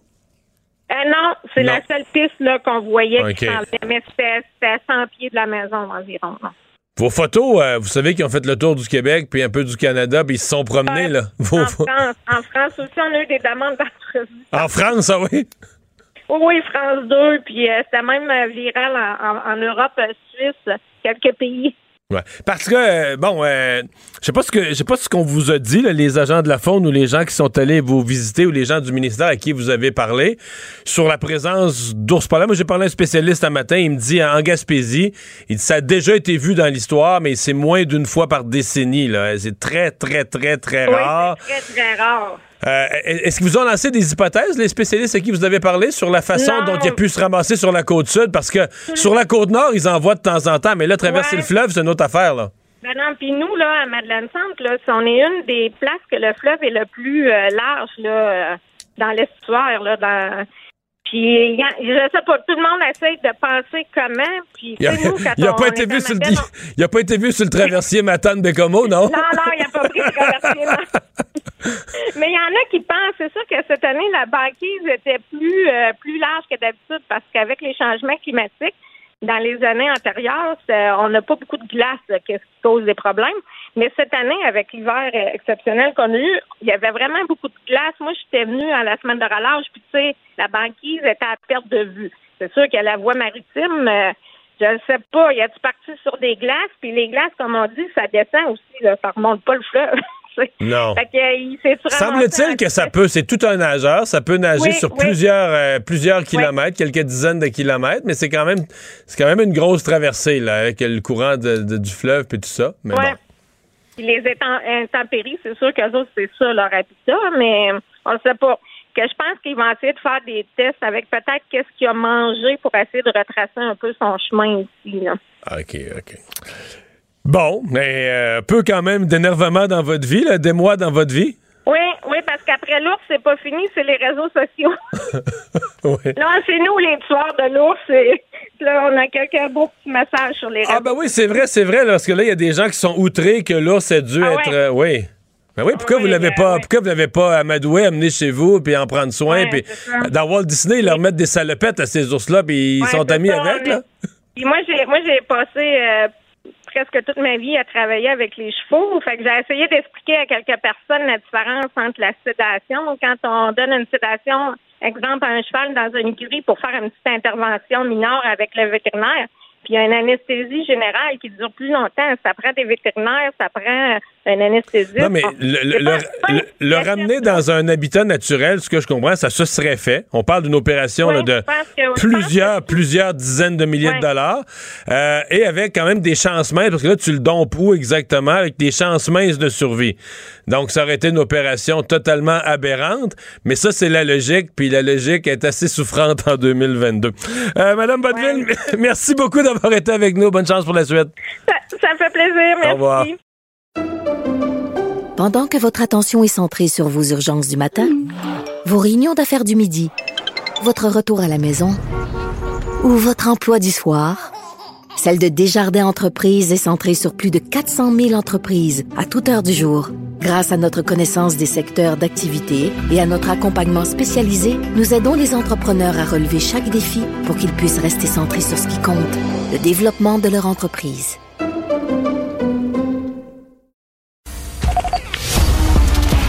Les vrais enjeux, les vraies questions. Les affaires publiques n'ont plus de secret pour lui. Mario Dumont. Vous avez 24 minutes dans une journée.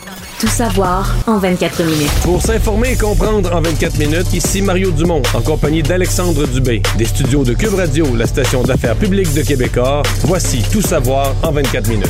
Tout savoir en 24 minutes. Cube Radio.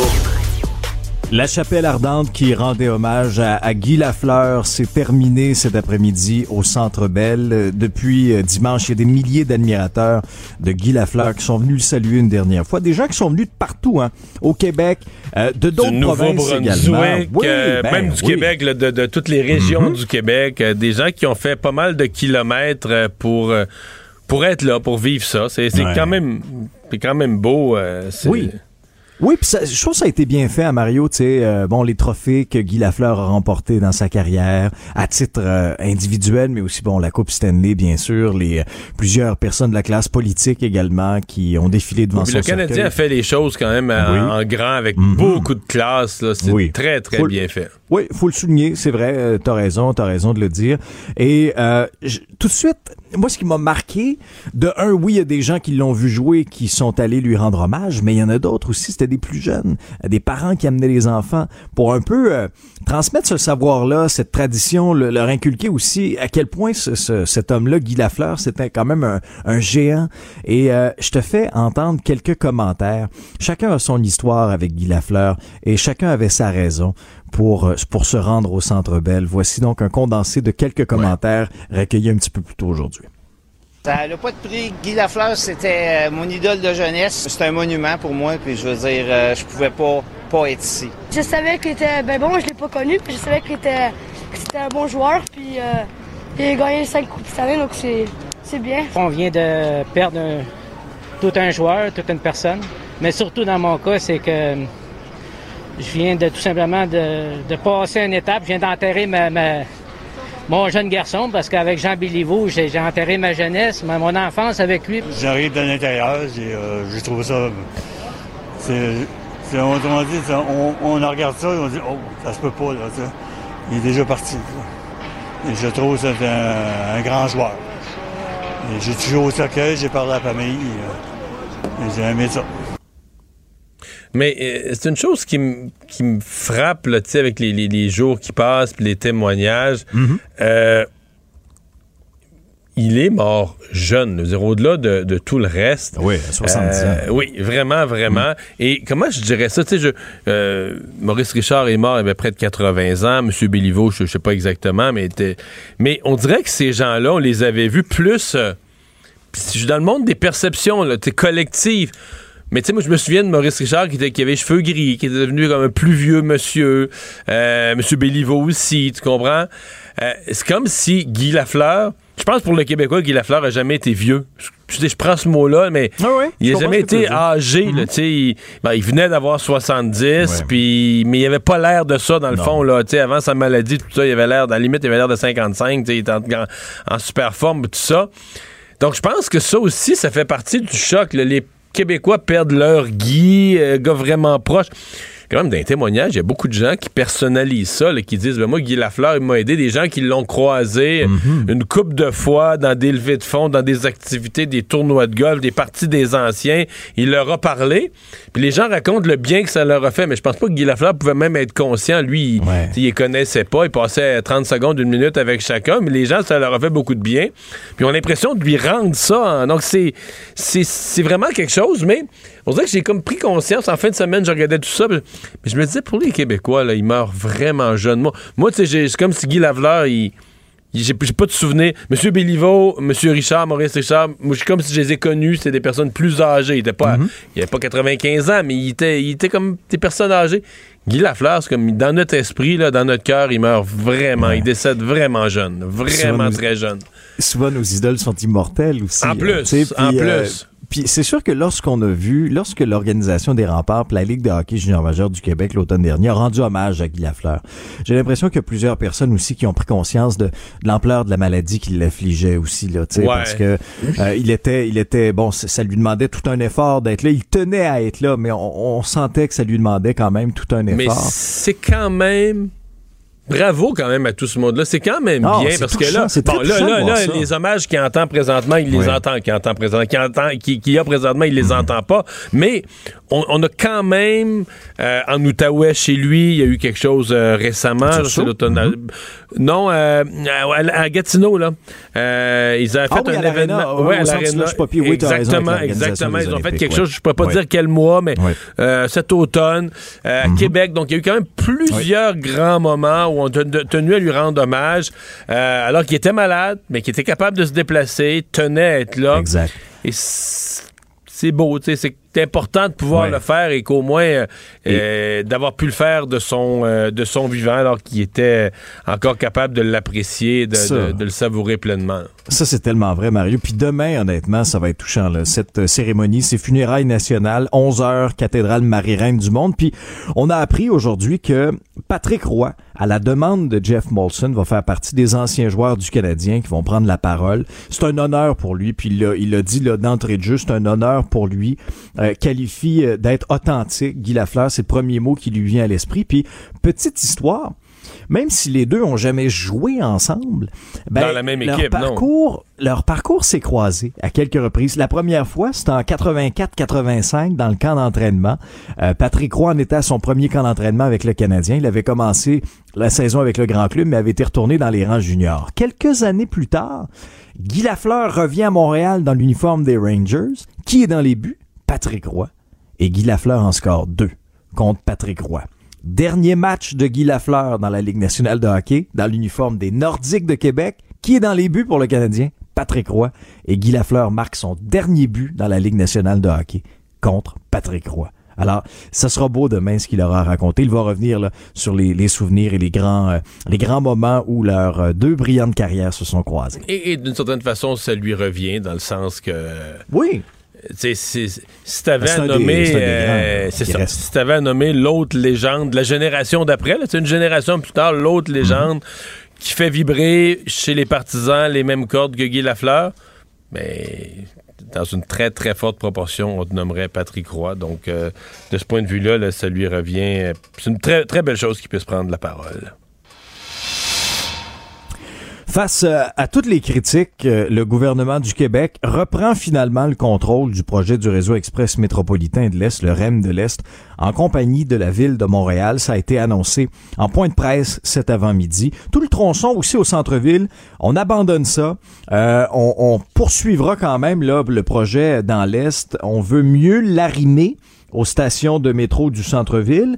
On veut aussi étendre la portion est jusque dans la Nodière. Un souhait très cher à M. Legault, c'est sa, sa circonscription est dans cette région. Puis c'est toutes les comtés, de la- la- la- c'est des comtés qui étaient à Oui. la CAQ avant que la CAQ soit au pouvoir. C'est une région qui a donné des comtés à la CAQ en 2012, en 2014. Quand ils perdaient les élections, ils gagnaient là avec un attachement. Ben, ils sont comptés dans ce coin-là en plus, là, mais il y a un attachement à ce coin-là, aucun doute. Ah oui, non, ça c'est clair. On pense aussi, c'est dans les cartons, prolonger le, le REM vers Laval, vers, vers la ligne Marie-Victorin. Euh, mais là, tu comprends que si Québec et la ville de Montréal reprennent le contrôle, c'est que finalement la caisse de dépôt n'est plus intéressée par ce, ce projet-là. Si le, le- la portion centre-ville n'est plus euh, incluse donc dans ce projet-là. Maintenant, je te, voici les commentaires de François Legault et Valérie Plante, mais par après, là, on va regarder un petit peu l'échéancier les coûts, mais aussi l'espèce de structure, parce que oui, c'est correct, la ville de Montréal et le gouvernement du Québec sont en tête, mais il y aura d'autres partenaires aussi. Alors tu te dis, ouf, est-ce que ça va être compliqué? Voici François Legault, Valérie Plante. Le tronçon au centre-ville, passé euh, Dixon, ben, il n'y a pas d'acceptabilité sociale. Il y a même des inquiétudes sur l'impact que ça aurait, entre autres, sur la beauté euh, de la ville. Et donc, tous les deux, on souhaite éliminer le tronçon au centre-ville. C'était clair pour moi, mais c'était aussi clair pour mon équipe que le tronçon en aérien dans le centre-ville, c'était une erreur historique qu'il fallait absolument éviter de faire. Oui. En fait, il y, a, euh, il y a beaucoup de choses à dire sur ça. D'abord, c'est une énorme, euh, c'est un énorme revirement. là, hein. Écoute, c'est un projet euh, gigantesque que, la Caisse de dépôt pilotait. En fait, quand ils ont commencé à construire le projet de REM, là, le, le REM-REM, le REM initial, celui qui est en construction, sur- où il va y avoir les premiers passagers avant la fin de l'année, euh, rapidement, là, ils ont dit, ben là, le prochain projet, euh, ça semblait quand même faire consensus. là. Il fallait desservir l'Est de Montréal. Quand le projet est sorti, toutes ces, disons, ces, ces structures là, grimpées, euh, tu sais, ces, ces structures euh, dans le centre-ville, sur René Lévesque, ce qui veut dire qu'il faut que tu mettes des pylônes pour faire passer un rail en hauteur, ça, a- ça a été mal accueilli. là. En fait, ça a été vu comme euh, vraiment quelque chose qui allait euh, détruire le PA, oui, défigurer le, centre-ville, paysage du centre-ville. Euh, bon, toutes sortes d'autres problèmes. Là, plus récemment, Là, la ville de Montréal a réalisé que elle, ben, pour faire des aménagements, parce que le REM, là, la caisse, elle construit le REM. Mais la ville devait faire des passerelles, toutes sortes d'affaires au-dessus, au-dessous, à côté. Il y avait pour un milliard. Est-ce que la ville de Montréal met un milliard dans un projet où la mairesse n'a pas été consultée, qui fait pas l'affaire, dont une partie au centre-ville est rejetée par une majorité de la population, euh, en indigne plusieurs, etc. Il y avait un problème. Donc, ce qui s'est passé aujourd'hui de ce point de vue-là, c'est la bonne chose. Les gens se sont parlé. Euh, on abandonne la partie qui n'a pas de. Parce que là, quand on dit qu'il n'y a pas d'acceptabilité sociale, parce que si tu mets des milliards pour quelque chose qui n'a pas d'acceptabilité sociale, c'est un problème, un vrai problème. Donc, ce qui s'est passé, on pourrait dire c'est la bonne chose. Mais j'ai- un gigantesque mais. Parce que pour ceux qui pensent que ça prend du transport collectif, pour ceux qui pensent que ces projets doivent se matérialiser et se réaliser, tu sais, la caisse de dépôt, le REM actuel, c'est incroyable quand même. le délai aurait été court. En quelques années, on est passé de on veut un projet, on fait des plans, on approuve les plans, on, on va en appel d'offres, on construit. Mais, Alexandre, quand présentement, là, on dit, ben là, là, la caisse n'est plus là, c'est le gouvernement du Québec, donc le ministère des Transports du Québec, avec la ville de Montréal qui reprennent ça. Ça peut prendre 50 ans. Là. Puis je Ben dis là, ça. c'est sûr. Regarde, regarde qui est autour de la table. Là, t'as Québec, Montréal, pas tout. T'as l'Autorité régionale de transport métropolitain, la RTM. La T'as la STM. STM qui est là aussi. Hey, là, tu te dis, hey, Regarde, aïe, moi, là, aïe, aïe, aïe. moi, Alexandre, si je voulais je disais, il faut planter une fleur dans ma cour, mais qu'au fond de moi-même, je voulais pas qu'elle soit plantée, là. Je mettrais ces quatre organismes-là ensemble responsables de planter ma fleur. Où on plante la fleur? Comment on plante la fleur? Quelle fleur? mais- Quelle sorte? Quelle couleur de fleur? Quelle sorte de fleur? Quelle couleur de fleur? Puis là, au moment où tu dis, ah ben là, ils ont décidé le mauve, ils ont décidé le mauve, ah ben on est à... OK, on a la couleur. Hey, là, juste à minuit moins une, là, au moment où t'as... Là, il y a un comité de citoyens qui va dire, mauve? Ha! De quoi mauve? T'as pas d'acceptabilité sociale sur le mauve. Mario. Non, je te jure. Donc, je je veux pas être trop cynique, mais je le suis beaucoup parce que je me dis, ah, mon Dieu, mon Dieu. Il y en a des étapes, là. Faire les plans, faire approuver les plans, euh, aller en appel d'offres, quel mode de transport, le train, quel wagon, euh, les expropriations des terrains, le mode d'expropriation. Tu vois, c'est tellement gros à faire, le construire du transport en commun dans une ville déjà construite. Faire ça dans un champ, c'est facile, tu sais. Mais dans une ville déjà construite, c'est tellement complexe que si à chaque étape, à chaque étape, t'as 4, 5, 6, 7 joueurs autour de la table qui chacun ont leur bébite, chacun leur priorité.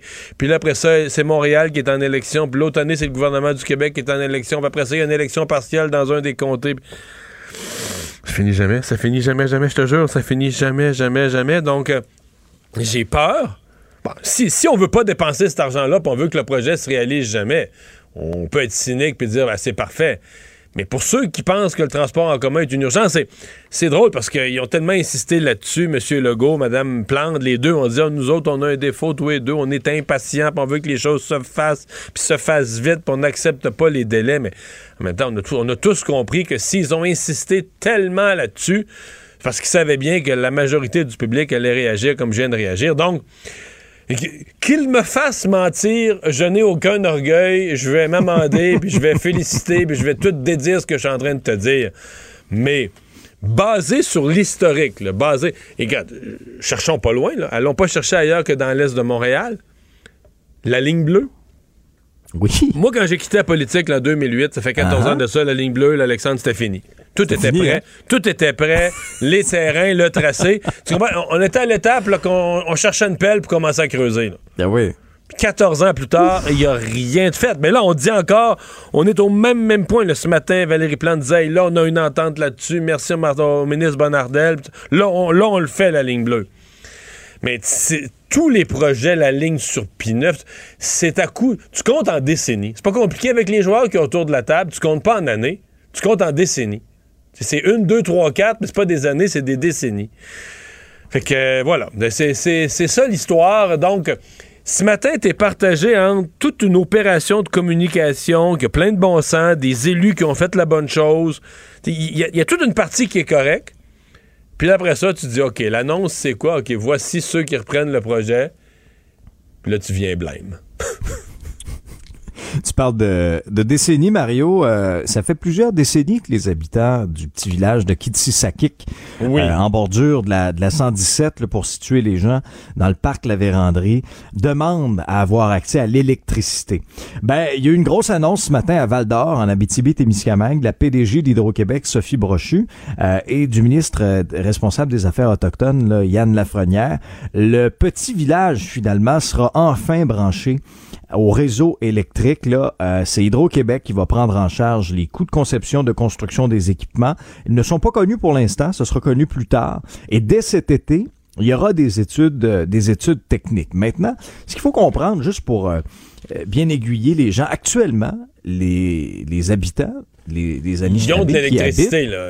ben, il y en a, mais à coût de génératrice, euh, qui coûte une fortune. Je lisais, là, que par année, mettons, les, les gens du village paient entre 4 000 et 6 000 piastres d'essence par année pour faire fonctionner leur génératrice Ça personnelle. baissera pas cette année? Avec le prix, de la- ça- le prix- le prix hey, actuel non, des carburants? Non, c'est clair. Et euh, pour se chauffer, ben souvent, euh, si t'as pas euh, t'as une génératrice ou ben t'as un poêle à bois de ce côté-là. Alors, euh, Sophie Brochu, euh, PDG d'Hydro-Québec, suivi des commentaires d'Yann Lafrenière. L'idée est simple. C'est de raccorder votre communauté, de construire les installations électriques qui sont nécessaires pour s'y rendre. On va le faire à la charge d'Hydro-Québec. C'est nous qui allons assumer l'entièreté de ces coûts-là. Et on va faire ça avec vous, chef, puis avec les gens de votre communauté. Ils ont été plus que patients et les changements qu'on va annoncer aujourd'hui sont extrêmement importants pour la communauté. Euh, la vie est plus complexe, elle est moins confortable avec Itisakik, alors cette offre-là va venir euh, régler de grands problèmes.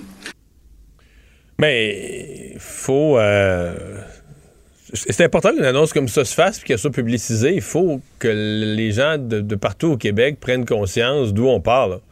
Je, serais curieux de voir la réaction de monsieur, madame, tout le monde qui vit à, à, Lévis, à Rivière-du-Loup, à Terrebonne à banlieue de Montréal.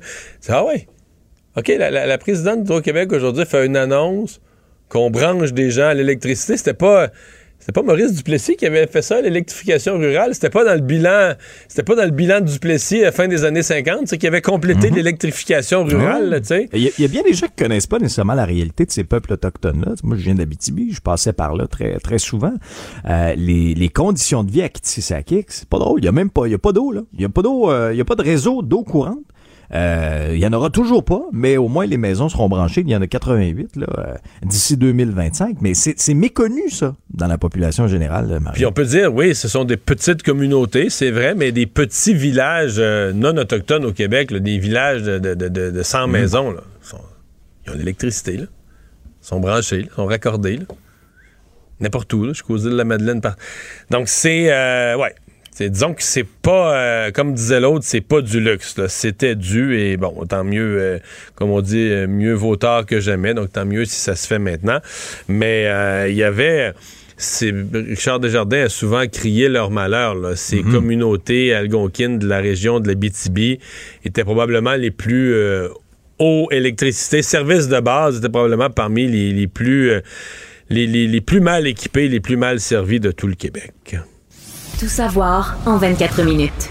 Euh, bien des réactions au lendemain de, de cette annonce euh, faite dimanche. Euh, le gouvernement Legault qui s'entend finalement avec les médecins omnipraticiens pour aller de l'avant avec son projet de guichet d'accès à la première ligne en santé. C'est un premier pas de ce fameux plan de refonte hein, du système de santé de ministre Christian Dubé. Donc, Québec veut améliorer l'accès pour une bonne partie des, des 900 000 citoyens qui n'ont toujours pas de médecin de famille. Donc, à partir de maintenant, les Québécois qui sont sur la liste du guichet d'accès à un médecin seront progressivement inscrits à un groupe de médecine de famille en donnant priorité aux patients les plus vulnérables. Donc, on veut trouver un médecin de famille à 500 000 Québécois d'ici mars 2023. C'est l'objectif du ministre de la Santé, Christian Dubé, que je te fais entendre, suivi des commentaires du docteur Marc-André Amillot de la Fédération des médecins omnipraticiens du Québec. Il y a eu des ententes autant du côté du gouvernement que des médecins de dire on est prêt à travailler autrement. On est prêt à travailler avec un guichet d'accès qui va permettre aux médecins de voir vraiment des gens qui ont besoin d'eux. Puis pendant ce temps-là, nous, avec les nouvelles données qu'on va avoir, on va être capable de mieux identifier dans quelle région il manque des médecins. Ça va prendre des plages euh, de disponibilité des médecins. Ils ont déjà commencé à offrir ces plages-là. On va mieux les structurer, on va mieux les organiser. Et, euh, et, et ça, ça va permettre d'orienter ou de rendre disponibles des plages euh, euh, médicales. Ouais. Mais euh, c'est important de séparer l'annonce en deux, là, parce qu'on va peut-être se parler de les nouveaux gaps, le guichet, parce que les gens sont peut-être confondre la liste d'attente pour être inscrit, là, pour être pris en charge par un médecin de mm-hmm. famille et les guichets d'accès à la première ligne, qui vont permettre à des gens qui n'ont pas de médecin de famille d'avoir accès à un médecin. C'est deux affaires complètement séparées. Les deux sont dans l'entente. Donc là, on vient d'entendre, tu viens de nous expliquer la, la première partie. Donc on espère d'ici un an que la moitié des gens qui ne sont pas pris en charge, donc le, million de gens ou 900 quelques mille qui cherchent un médecin de famille, que la moitié d'entre eux vont être pris en charge par un groupe de médecine familiale. C'est pas toujours un médecin de famille, des fois c'est un groupe de médecins de, médecine familiale, mais qui t'assure que le jour où tu as besoin, euh, tu vas pouvoir un rendez-vous, tu vas pouvoir prendre un rendez-vous, tu vas pouvoir être vu incluant le fameux objectif, le, 36 heures pour les urgences, 72 heures maximum pour les moindres urgences c'est une chose d'avoir un médecin de famille, mais c'est une grosse garantie que tout le monde puisse être vu. 72 heures, c'est trois jours. Euh, tout le monde puisse être vu au besoin en trois jours. la barre est quand même haute là-dessus. Mais après ça, il y a l'autre volet. Hein. le volet, le- le- le- le- les médecins qui disent maintenant, parce qu'ils étaient jusqu'à maintenant assez, bon, eux disent que non, mais ils étaient assez réticents, ils étaient assez négatifs avec le guichet, là, le, le- le- le guichet d'accès à la première ligne. Habituez-vous à l'expression le GAP, c'est la, la nouvelle affaire du, du ministre Christian Dubé. Alors ça aussi, essentiellement, le GAP, tu vas appeler. Peut-être qu'il y aura des rendez-vous sur Internet aussi, probablement. Mais le but, c'est que les gens on dit que dans le Bas-Saint-Laurent, où ça a été inventé, là, où ils ont développé le concept, ça, ça vient de chez nous, ça vient vraiment de ma région, une personne sur deux voit pas un médecin. Pas qu'elle n'a pas de service. Elle, voit, elle, elle va, elle va parler au téléphone, elle va expliquer son affaire à des personnes vraiment spécialisées dans le tri, là. un peu comme l'infirmière au triage dans une urgence. C'est ça. Puis être orienté vers la bonne rue. Va t'orienter vers bon un pharmacien. Ouais. va t'orienter vers un, un physiothérapeute, va t'orienter vers une infirmière praticienne, donc vers une autre ressource. Ils ont dit que la moitié des gens n'ont pas besoin de voir un médecin et obtiennent les services, obtiennent solution à leurs problèmes de santé sans voir je- un médecin. Je le croirais. J'ai pas de misère à le croire, ça. Bon, mais là, euh, deux affaires. Un, il reste qu'il faut que la moitié des gens voient un médecin. Donc là, euh, ces gens-là n'ont pas de médecin de famille. Ceux qui appellent au GAP, c'est qu'ils n'ont pas de médecin de famille. C'est à eux que ça s'adresse. Ben là, il faut que tes médecins te donnent de la disponibilité de rendez-vous. Parce que là, sinon, euh, c'est bien beau, tu as une belle plateforme, une belle ligne téléphonique ou une belle plateforme sur Internet, mais les cases, euh, les cases sont vides. Il n'y a pas de rendez-vous disponible. L'autre affaire, c'est bien de dire il faut voir un physiothérapeute, il faut voir un pharmacien, il faut voir une infirmière praticienne. Encore faut-il les avoir, ces professionnels-là, qui donnent des rendez-vous aussi. Donc, c'est une étape. disons, l'entente avec les médecins et les praticiens, c'est une étape où le groupe, un des groupes les plus importants, sinon le groupe le plus important, te dit, ben là, les nouveaux guichets, on...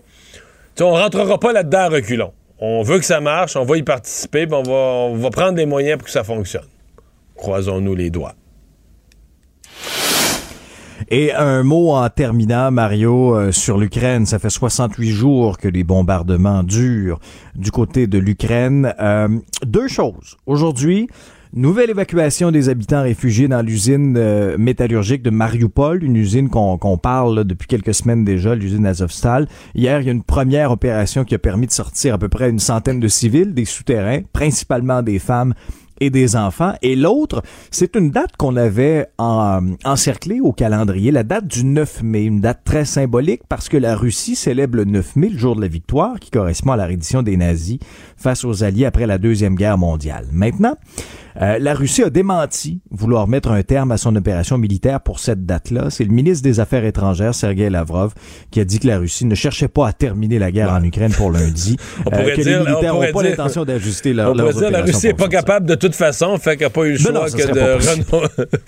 Je pense que si tout avait bien été, euh, il aurait fini ça bien avant. Il l'aurait célébré le 9 mai. Là. Exact. Mais dans l'état actuel des Ouais. choses, ils sont mieux de faire semblant que le 9 mai, euh, c'est une date. C'est une date comme les autres. Alexandre, résumer l'actualité en 24 minutes, c'est mission accomplie. Pendant que votre attention est centrée sur vos urgences du matin, vos réunions d'affaires du midi, votre retour à la maison ou votre emploi du soir, celle de Desjardins Entreprises est centrée sur plus de 400 000 entreprises à toute heure du jour. Grâce à notre connaissance des secteurs d'activité et à notre accompagnement spécialisé, nous aidons les entrepreneurs à relever chaque défi pour qu'ils puissent rester centrés sur ce qui compte, le développement de leur entreprise.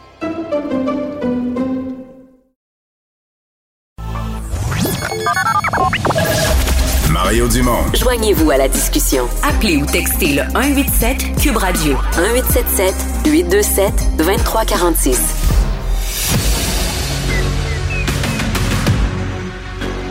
Emmanuel Latraverse. J'ai pas de problème philosophique avec ça. Mario Dumont. Est-ce que je peux me permettre une autre réflexion? La rencontre. Ça passe comme une lettre à la poste. Et il se retrouve à enfoncer des portes ouvertes. là. La rencontre Latraverse. Dumont. Oui, allô? Oh, est-ce qu'Alexandre est avec nous?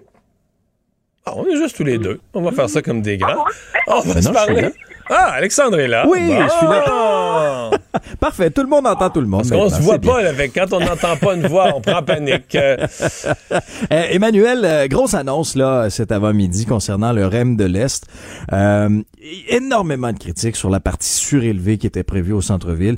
C'est terminé maintenant et euh, le gouvernement du Québec et la ville de Montréal reprennent le contrôle du projet. Oui, et il y a du bon et des inquiétudes là-dedans. Le bon, c'est qu'à un moment donné, je pense que la caisse de dépôt paye pour son arrogance. Il y a comme il y a, y a- y a une limite euh, dans la vie à débarquer avec ses gros sabots, de dire nous, on va le construire à notre façon, comme on veut. Euh, on n'a pas besoin. on va construire un nouveau réseau de transport en commun, mais on n'a pas besoin de l'intégrer au réseau actuel. Là. Non, non. Nous, on va aller cannibaliser puis concurrencer ce qui existe déjà. Et en plus, on va défigurer le boulevard René Lévesque parce que c'est la meilleure façon de le faire. Puis la ville de Montréal, c'est pas de vos affaires. Vous autres, vous paierez pour la décoration autour. Ben, c'est ça, la ville, de Montréal, la ville de Montréal, t'as pas un mot à dire, mais by the way, ça va te coûter un milliard pour tout réaménager autour. À un moment donné, là, je veux dire, c'était Ouais. juste ça, là, c'était du délire de penser qu'une institution publique agisse de la sorte. Il y a quelque chose d'odieux là-dedans, là. Puis d'après moi, faisait que dès le début, le projet avait du plomb dans l'aile tant que euh, la caisse s'entêtait dans cette logique-là. Euh, et aussi, à un moment donné, il y a quelque chose de cohérent à ce que ça soit des élus qui assument les décisions et les choix stratégiques autour du transport en commun. Je veux dire, le transport en commun, c'est un bien public. Tant mieux si dans certains contextes, ça peut permettre de faire fructifier nos économies, etc., notre bas nos retraites, je veux bien. Mais c'est pas, a priori, le but premier du transport en commun, c'est pas d'aider la caisse à faire de l'argent. Alors, tant mieux que le gouvernement euh, mette un frein à ce mélodrame. Tant mieux que le premier ministre dise à sa ministre du Transport, qui a quand même défendu ce concept bancal corps et âme pendant des mois, que c'était terminé et qu'on s'assoit de manière adulte avec la ville de Montréal pour aller de l'avant. Mais, c'est là, je vais laisser Mario avec son mais, mais on partage le même mais. La réalité, c'est que la caisse, ils agissent comme le secteur privé. Ils sont redoutables, c'est efficace, il y a un échéancier, ça se construit, ça se fait. Aujourd'hui, tout le monde va se coucher à Montréal en disant My God, est-ce que le rêve de l'Est, ça va devenir la deuxième ligne bleue, tu sais? Qu'on va encore en parler quand et Mario et moi, on va être à la retraite avec nos petits-enfants, là. Ouais, c'est vraiment ça la, question. Parce que si, euh, si on avait confiance que le ministère des Transports du Québec, conjointement avec la ville de Montréal, était un duo efficace euh, pour, euh, opérer, je dirais la conférence de presse d'aujourd'hui, c'est- parfait. C'est maturité, sagesse, c'est ça qu'il fallait faire. On a mis de côté l'orgueil, on a mis de côté un peu la politique. La mairesse Plante a bien fait ça, elle a pas fait d'esclandre publique, elle a pas fait de chiard, elle a fait son, son, son travail de en coulisses, à téléphoner au premier ministre, et tout, est, tout serait parfait. C'est juste, c'est ça. Est-ce que tu as confiance? Non, mais je sais pas si t'as entendu ce que j'ai dit tout à l'heure. J'ai dit, moi, là, si j'avais une fleur que je voulais planter dans ma cour, puis qu'au fond de moi-même, je voulais qu'elle soit jamais plantée, je demanderais, je ferais un consortium de la Ville de Montréal, le ministère des Transports, l'Agence régionale de transport, puis la STM, là. Je les mettrais ensemble, puis je leur donnerais le mandat. Je serais sûr que ça sera jamais fait, là. Tu comprends? Mais c'est un peu surprenant que dans une ville, tu sais que on est quand même une société développée, là. On n'est pas, on est un pays du G7, là. Puis, sais que, que ça soit aussi bancal que ça, le développement des infrastructures de transport en commun. C'est toujours un jeu de souk à la corde qui finit dans des. C'est comme pourquoi ça prend un an et demi à des bureaux? Et, et c'est là que M. Legault, Mme Plante disent qu'ils sont pas patients.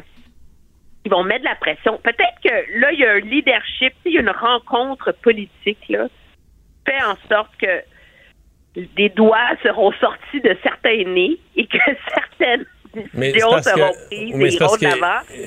T'en sortiras pas, et je veux pas être pessimiste, là, mais c'est parce que c'est à toutes les étapes. Là, là tu vas dire ça prend un bureau de projet.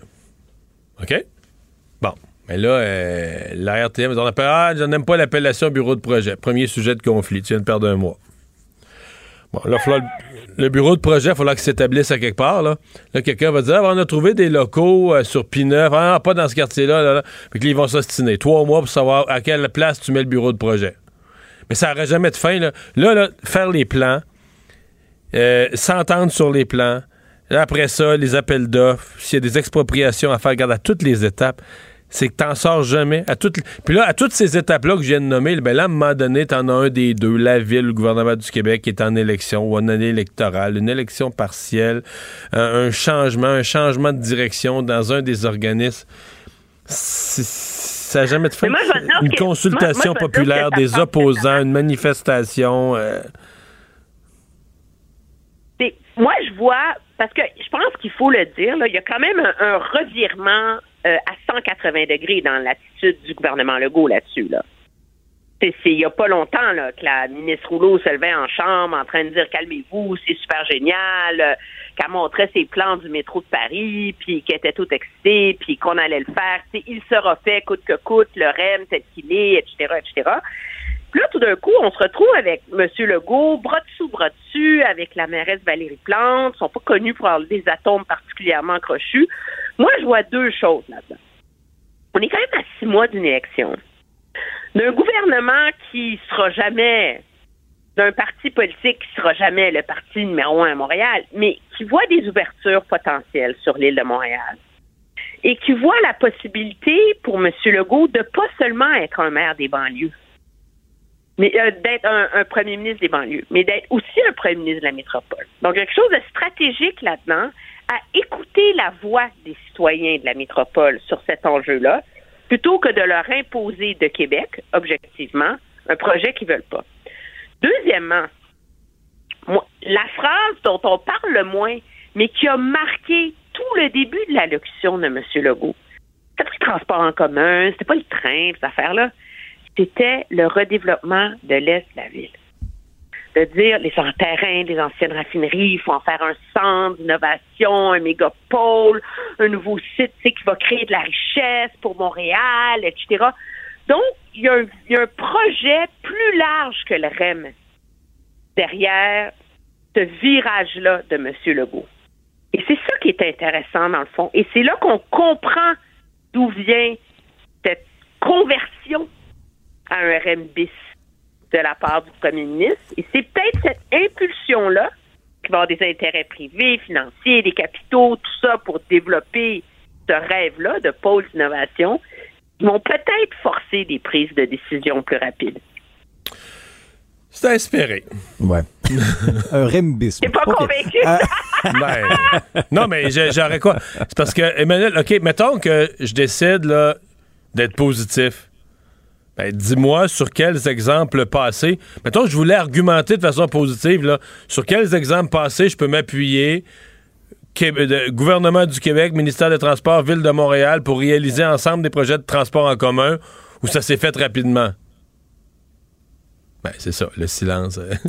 Pas- on n'a pas d'exemple. Tu comprends? Non, non, on est- On on entend, le son, on entend le son des criquets, là. Il n'y en a pas, là, tu sais. C'est ça l'affaire. là.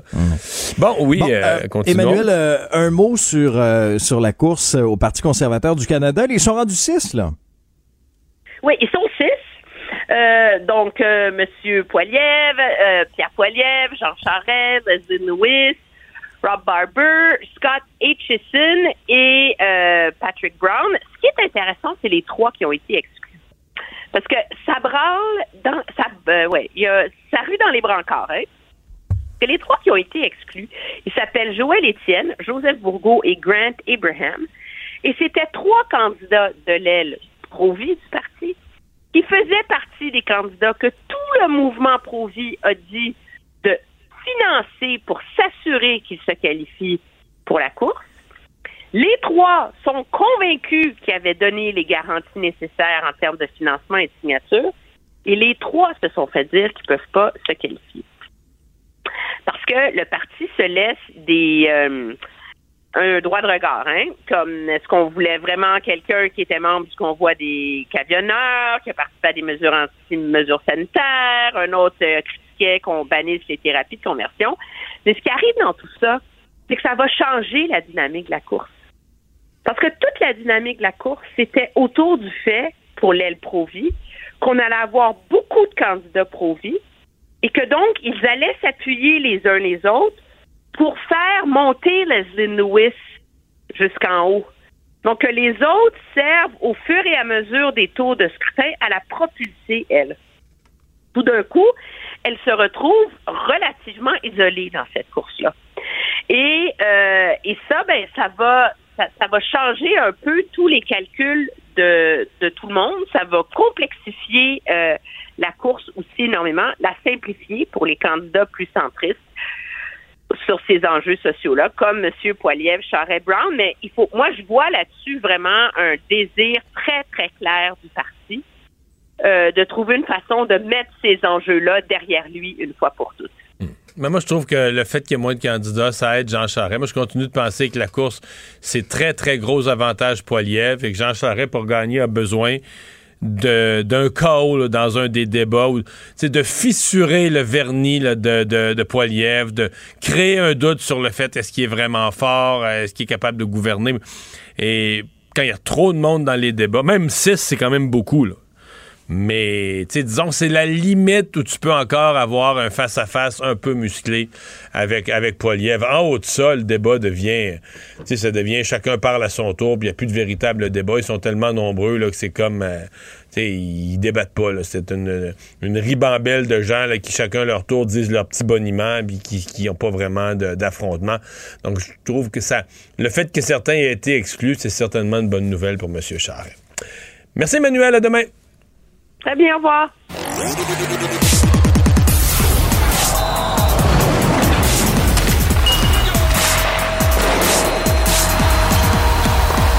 Jean-François Barry, un chroniqueur pas comme les autres. Salut Jean-François. Salut Mario, bon Alors, début de semaine. euh, le plus gros événement dans le monde du sport au Québec euh, se déroule depuis deux jours au Centre Bell. C'est quelque chose de voir passer, de voir défiler les, les gens. Ouais, c'est fou, puis ça m'étonne encore plus aujourd'hui parce que, bon, hier c'est dimanche, donc c'est congé, on peut y aller, on peut partir de plus loin, on peut y aller en famille, et, euh, mais ça s'est continué aujourd'hui, donc des gens dans la rue, une file jusque dehors pour aller rendre hommage à Guy Lafleur, et c'est la dernière journée, on le sait, de Chapelle Ardente. Euh, euh, plusieurs ont remercié d'ailleurs la famille, hein, plusieurs euh, à la sortie lorsqu'ils ont parlé avec les journalistes, là, la famille est, est là, a, a- a accepté ça. Euh, C'est quelque chose, là. Tu sais, Ben, comme fatigue, comme. euh, c'est quelque chose. Je veux dire qu'on a tous déjà vécu des funérailles dans notre vie. C'est déjà pas facile parce qu'on perd un être cher. Puis des fois, là, moi, je me souviens, ma, grand-mère qui était populaire à Saint-Sévère, il y avait, il y avait une petite file dehors. Puis on faisait, Ah, mon Dieu, on n'est pas sorti d'ici. Fait qu'imagine eux autres. Là. Puis il doit en avoir des anecdotes. Puis tout le monde a sa petite anecdote. Puis tout le monde veut raconter son souvenir de Guy Lafleur. Fait que, en même temps, c'est un, un beau moment. C'est beau de voir les, les Québécois là, à ce point-là. Il y a plein de gens là, qui témoignent là, de, je voulais absolument mettre ma main sur la tombe. J'y ai parlé avant de partir pour le, pour le remercier. Tu sais, fait que c'est, c'est beau de voir euh, cet amour-là du, du peuple québécois pour Guy Lafleur. Et ça se termine donc aujourd'hui, puisque demain, ce sera les funérailles à la cathédrale Marie-Reine du Monde. J'ai l'impression que ça va commencer tôt le matin, les différentes diffusions. On peut suivre le Oui, cortège à et- partir de et- 10h15. et je vous annonce que Pierre Bruno n'animera Oui. pas l'émission spéciale. Il vient de mettre le message sur les réseaux sociaux test positif COVID. Ah. Euh, qui aurait certainement voulu au plus haut point là, euh, animer, euh, lui qui était un admirateur de, de- de- de Guy Lafleur. Bon, c'est pas le- la cérémonie aura lieu, l'émission spéciale aura lieu, c'est Sophie Thibault qui sera là, mais Pierre, donc, test COVID. Ouais, mais pour Pierre, qui, qui, on le sait, va prendre sa retraite Ah, aussi. je suis sûr que ça l'attriste beaucoup. J'ai, Belle façon de tourner bien page. Pierre, j'ai aucun doute là-dessus. Donc, bilan, donc, oui, bilan donc du CH, ça s'est passé samedi. Et là, on dit tout de suite à nos auditeurs, on le sépare en deux. Demain, tu vas nous faire ton bilan, le bilan à GF. Mais Yes. aujourd'hui, tu nous résumes le bilan que le Canadien s'est fait de lui-même, autant les joueurs que les autorités de l'équipe. Ben, tu sais, il y a un paquet de joueurs qui sont passés un peu dans le vide, là, puis c'est, normal, là. Euh, je, Rem Pitlick, on l'a bien aimé, mais euh, il n'y a pas eu grand-chose qui, se- qui s'est écrit sur Rem Pitlick. Donc, les gros dossiers. Carey Price, ça, c'est le gros dossier. Tu te souviens vendredi quand on en a parlé, Mario? Mais moi, j'ai trouvé dit- qu'il a parlé avec transparence lui-même, Kerry. Il, il, il, a tout dit ce qu'il avait à l'esprit et sur le cœur. hein. De plus en plus, d'ailleurs, depuis qu'il est revenu, il est transformé, mais on s'était dit, il y a deux scénarios où c'est son dernier match euh, avec le Canadien peut-être en carrière, euh, ou bien lui, il sait qu'il est correct puis il va être de retour l'année prochaine. Et finalement, euh, je t'avais dit, il y a juste lui qui le sait, mais même lui, il le sait pas. Il a dit que présentement, c'est drôle, ça me faisait penser à Tiger Woods quand je l'ai écouté. Cette espèce de résilience, tu sais, quand Tiger dit, je ferai plus tous les tournois. C'est impossible. Mais Kerry nous a dit, une saison de 50 matchs présentement, c'est impossible avec l'état de mon genou. Fait que c'est pas une bonne nouvelle pour le Canadien. Il a d'ailleurs entrepris cette journée-là et ce match-là comme si c'était son dernier à Montréal. Puis il dit que si ça devait être le cas, ça s'est bien passé, il serait heureux. Ça serait bien fini.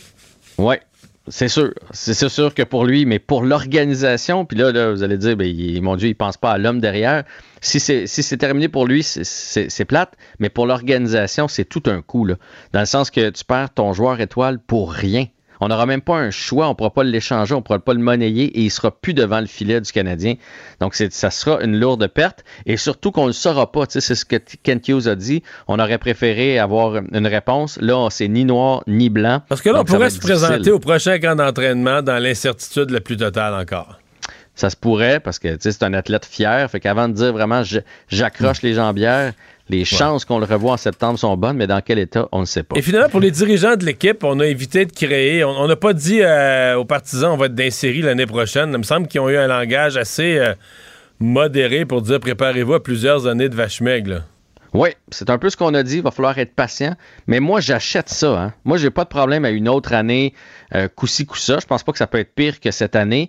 Mais c'est la seule façon de rebâtir. À chaque fois qu'une équipe veut couper les coins ronds, échanger des joueurs, veut prendre des raccourcis, on n'y arrive pas. Donc, c'est une bonne nouvelle, je trouve. On va repêcher cette année. On va avoir plein de jeunes prometteurs qu'on pourra par la suite monnayer. Mais l'année prochaine, on s'attend encore à être exclu des séries, je pense. Ils ne nous le diront pas, mais je pense que c'est ça. Et l'année d'après, là, je pense que le plan, c'est d'être en série. Pour ce qui est de Weber, ben, on a appris que c'est une situation qui est un peu compliquée. Fait que comme, on comprend que les assurances étaient là-dedans, la ligue s'en est mêlée, fait que c'est pour ça qu'on l'a tenu loin de l'équipe parce que c'est un peu une petite crossette là, cette histoire-là. on l'a tenu loin des médias pour pas qu'ils se mettent les pieds d'un plat sur le fait qu'il jouera plus jamais parce que pour les assurances, c'est ça que j'ai compris. il faut se garder quelques secondes, il nous reste une minute et quart pour euh, les séries éliminatoires qui commencent ce soir. Et j'ai fait l'exercice en fin de semaine. J'allais voir ce que ça allait donner comme série. Wow! pour vrai, c'est une Dès ce soir, là. vraiment excitante. On m'a demandé de faire mes paris tantôt pour TVA Sport, puis j'avais de la misère. Ça repart ce soir. Les Maple Leafs contre le Lightning, les pauvres Leafs qui, à mon avis, vont se faire sortir encore une fois toute en une machine de hockey. Ils ne se feront pas sortir sans se battre. Là. Non, mais... On dirait qu'il leur arrive toujours une bad luck, une malchance, mais... Le Lightning a eu un lent début de saison, mais depuis 10 matchs, ils se sont mis à le sont en pas de série, alors je pense que le Lightning va passer à travers les Leafs. Les Oilers contre les Kings, ça va être vraiment intéressant parce que Dano va pouvoir faire ce qu'il fait de mieux, puis Kopitar aussi, c'est-à-dire bloquer les gros joueurs adverses à début de ce soir. Le Wild contre les Blues, ça, ça va se rendre en 7 à mon avis, ça va être, ça va être vraiment euh, âprement disputé. Ovechkin contre les Panthers. Pardon? Ovechkin contre les Panthers aussi, ça va être toute une série, là. Oui, mais ça, ça débute demain. Ça débute demain, euh, oui, je comprends. Ouais. Mais oui, ça va être toute une série. La Caroline contre les Bruins, euh, ça aussi, ça risque de se rendre assez loin. Colorado, ça risque d'être une formalité contre Nashville. Le, le, ensuite de ça, les Rangers contre les Pingouins, ça va être fort intéressant. On s'en reparle demain. Salut. Merci. Bye.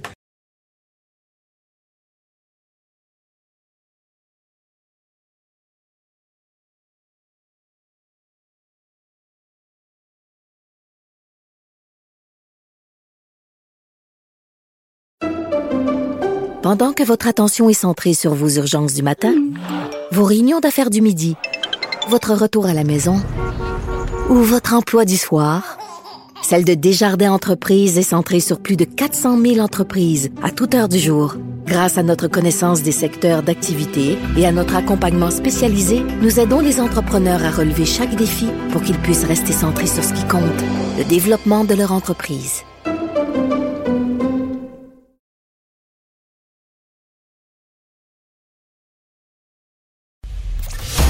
Analyse la politique, il sépare les faits des rumeurs. Mario Dumont. Cube, Radio. Cube Radio. Cube Radio. En direct à LCN. On retrouve Mario Dumont maintenant dans son studio de Cube. Mario, les critiques étaient nombreuses. Elles ont été euh, entendues. Le projet du REM la passe maintenant sous le contrôle de Québec et Montréal. C'est un camouflet pour la, la Caisse de dépôt. Oui, mais la Caisse de dépôt qui n'a pas été très à l'écoute, qui avait jamais intégré, par exemple, la mairesse à son projet, etc. Donc, ce qui s'est fait aujourd'hui, euh, Sophie, là, il y, a un grand bout où je dirais c'est la bonne chose. Euh, la mairesse a bien fait son travail, c'est une grosse victoire pour elle, mais elle a parlé au premier ministre, elle n'a pas fait d'esclandre publique exagérée, elle a travaillé en coulisses, obtient gain de cause, euh, le gouvernement écoute, on peut pas mettre des milliards non plus dans un projet dont tellement de monde ne veulent pas. Au centre-ville, il y avait toute cette, crainte de défigurer une partie du centre-ville. Donc, il y, a plein de choses qui ont beaucoup de bon sens dans ce qui s'est fait. Sauf que j'arrive avec un mais, là, mais le plus gros mais que j'ai jamais fait dans le bulletin de 17 heures, c'est qu'on me pardonne, là, mais tu sais, moi, là, si je voulais faire planter une, fleur dans ma cour, puis qu'au fond, je voulais pas la fleur, je confierais le travail à un, consortium de la Ville de Montréal, conjointement avec le ministère des Transports du Québec, puis la RTM, puis la STM. Comme ça, je serais sûr que dix ans après, ils vont encore s'ostiner ça la sorte de fleur, la couleur de la fleur, puis où est-ce qu'il faut la mettre exactement, puis j'en aurais pas. trop de monde dans le projet? Ah, ben, trop de monde, mais des gens qui ont un historique, un historique où on compte pas en années, là. On compte en décennies. Donc, j'ai la crainte, sincèrement, j'ai la crainte que dans quelques années d'ici, dans la partie ouest de Montréal, le REM actuel dans lequel on va circuler dans quelques mois, que les gens vont circuler dans le REM, puis que l'Est de Montréal, la région qui passe toujours deuxième, troisième, dernière, qu'on oublie tout le temps, mais ben, on va être rendu en 2037, puis on va encore s'ostiner, puis les plans, puis il faudrait pas passer là, puis à l'autre place, puis ça coûte ci, puis ça coûte ça, puis ça coûte trop cher, puis exproprié, puis on discute, faisons un comité, puis on en reparle. C'est ma crainte. Sophie, je suis pas orgueilleux, là qui me fasse mentir, que je me trompe, je vais être le premier à applaudir, à les féliciter, M. Legault, Mme Plante. Les deux ont dit aujourd'hui, on n'est pas des gens patients, nous autres, on aime ça que ça marche. Mais je n'ai pas. Je voudrais aujourd'hui dire Ah, ça va bien aller, ça va être efficace.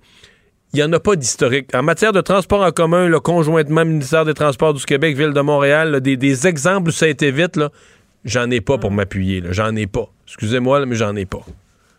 Ah, on t'excuse et on, garde précieusement l'enregistrement de, cet édito du lundi 2 mai. Euh, Mario, maintenant, cette euh, entente entre euh, Québec et, les médecins, Christian Dubé parle d'une étape importante pour améliorer les services de première ligne. Est-ce qu'il est trop tôt pour, en bon québécois, se péter les bretelles ou crier victoire? Ah, je vais me rallier au mot de Christian Dubé. C'est une étape importante. Il ne faut pas penser aux solutions miraculeuses. C'est-à-dire qu'il faut se placer dans le contexte. il y a quelques années, ben, l'engagement électoral de la CAQ, c'est que tout le monde allait avoir un médecin de famille. Là, là ça, il faut tout effacer du tableau. La réalité, c'est qu'avec la pandémie, mais aussi avec le fait que quand ils ont pris cet engagement-là, ils n'avaient pas bien calculé leurs affaires. C'est-à-dire le vieillissement des médecins, la prise de retraite. Et encore, c'est dans le devoir, il y a une couple de semaines, on nous disait, il y a encore un autre 275 médecins qui, qui vont prendre leur retraite, je pense, dans la prochaine année ou à peu près. Donc, ils sont arrivés à cet âge-là. Mais quand les médecins prennent leur retraite, pour plusieurs, ils ont beaucoup de patients pris en charge, des 1500 et plus, des grands nombres de patients pris en charge. Et les jeunes médecins qui arrivent, là, qui qui, finissent leurs études et qui arrivent euh, au travail, euh, bon, hein, on leur demande de faire souvent de l'urgence la nuit, etc. On leur en demande beaucoup, les nouveaux médecins. Ils en prennent pas 1500, ils en prennent à peu près le tiers. Donc, ça prend trois jeunes médecins là, pour reprendre à ça.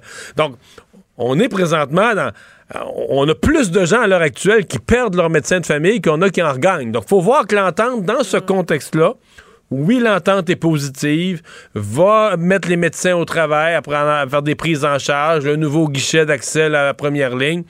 Donc, oui, c'est une étape importante pour essayer de repartir dans la bonne direction parce que pour l'instant, on, perd des gens qui avaient un médecin de famille. Oui, comme on dit, il y a loin de la coupe aux lèvres. Oh en terminant, euh, course à la direction des conservateurs. On connaît surtout deux candidats, mais ils vont être six. ils vont être six, mais c'est moins que prévu. Et ça, euh, c'est une bonne nouvelle pour Jean Charest, euh, parce que Jean Charest, là, lui, a besoin, écoute, Pierre Poliev est très en avance, Monsieur Charest a besoin de débats forts, euh, de débats musclés, de faire trébucher Pierre Poliev. Et donc, moins il y a de monde autour de la table du débat, plus il y a de chance, Monsieur Charest, d'un face-à-face avec Poliev. Donc, il doit, il doit être content qu'il ne soit pas 9, 10, 11, qu'il soit seulement 6. Et dès cette semaine, le premier débat cette semaine à Ottawa, 25 mai, il y aura celui en français à Montréal. Mais c'est les trois moments clés pour M. Charret pour essayer de faire, faire basculer les choses. Parce que pour l'instant, on sent Poiliev pas mal en avance. Mm. Ah oui, le temps presse pour M. Charret. Merci beaucoup, Mario. Au revoir. Alors, Alexandre, dans l'actualité, qu'est-ce qu'on surveille sinon au cours des prochaines heures? Ben, ce qui va retenir l'attention demain, ce sont les funérailles nationales de, de, Guy Lafleur. On en sait un petit peu plus sur le déroulement aussi, Mario. Euh, le, le, cercueil de Guy Lafleur qui va quitter le Centre Bell à 10h30 demain avant midi. Cortège escorté par la police de Montréal. La célébration qui débute à 11h à la cathédrale Marie-Reine du Monde. C'est Monseigneur Christian Lépine qui va présider la cérémonie. Il y aura plusieurs témoignages, notamment, puis on l'a appris aujourd'hui, celui de Patrick Roy. Ça risque d'être fort émotif. J'étais, ah euh, j'étais euh, à l'Assemblée nationale aux funérailles de Maurice Richard. J'étais présent. Mm-hmm.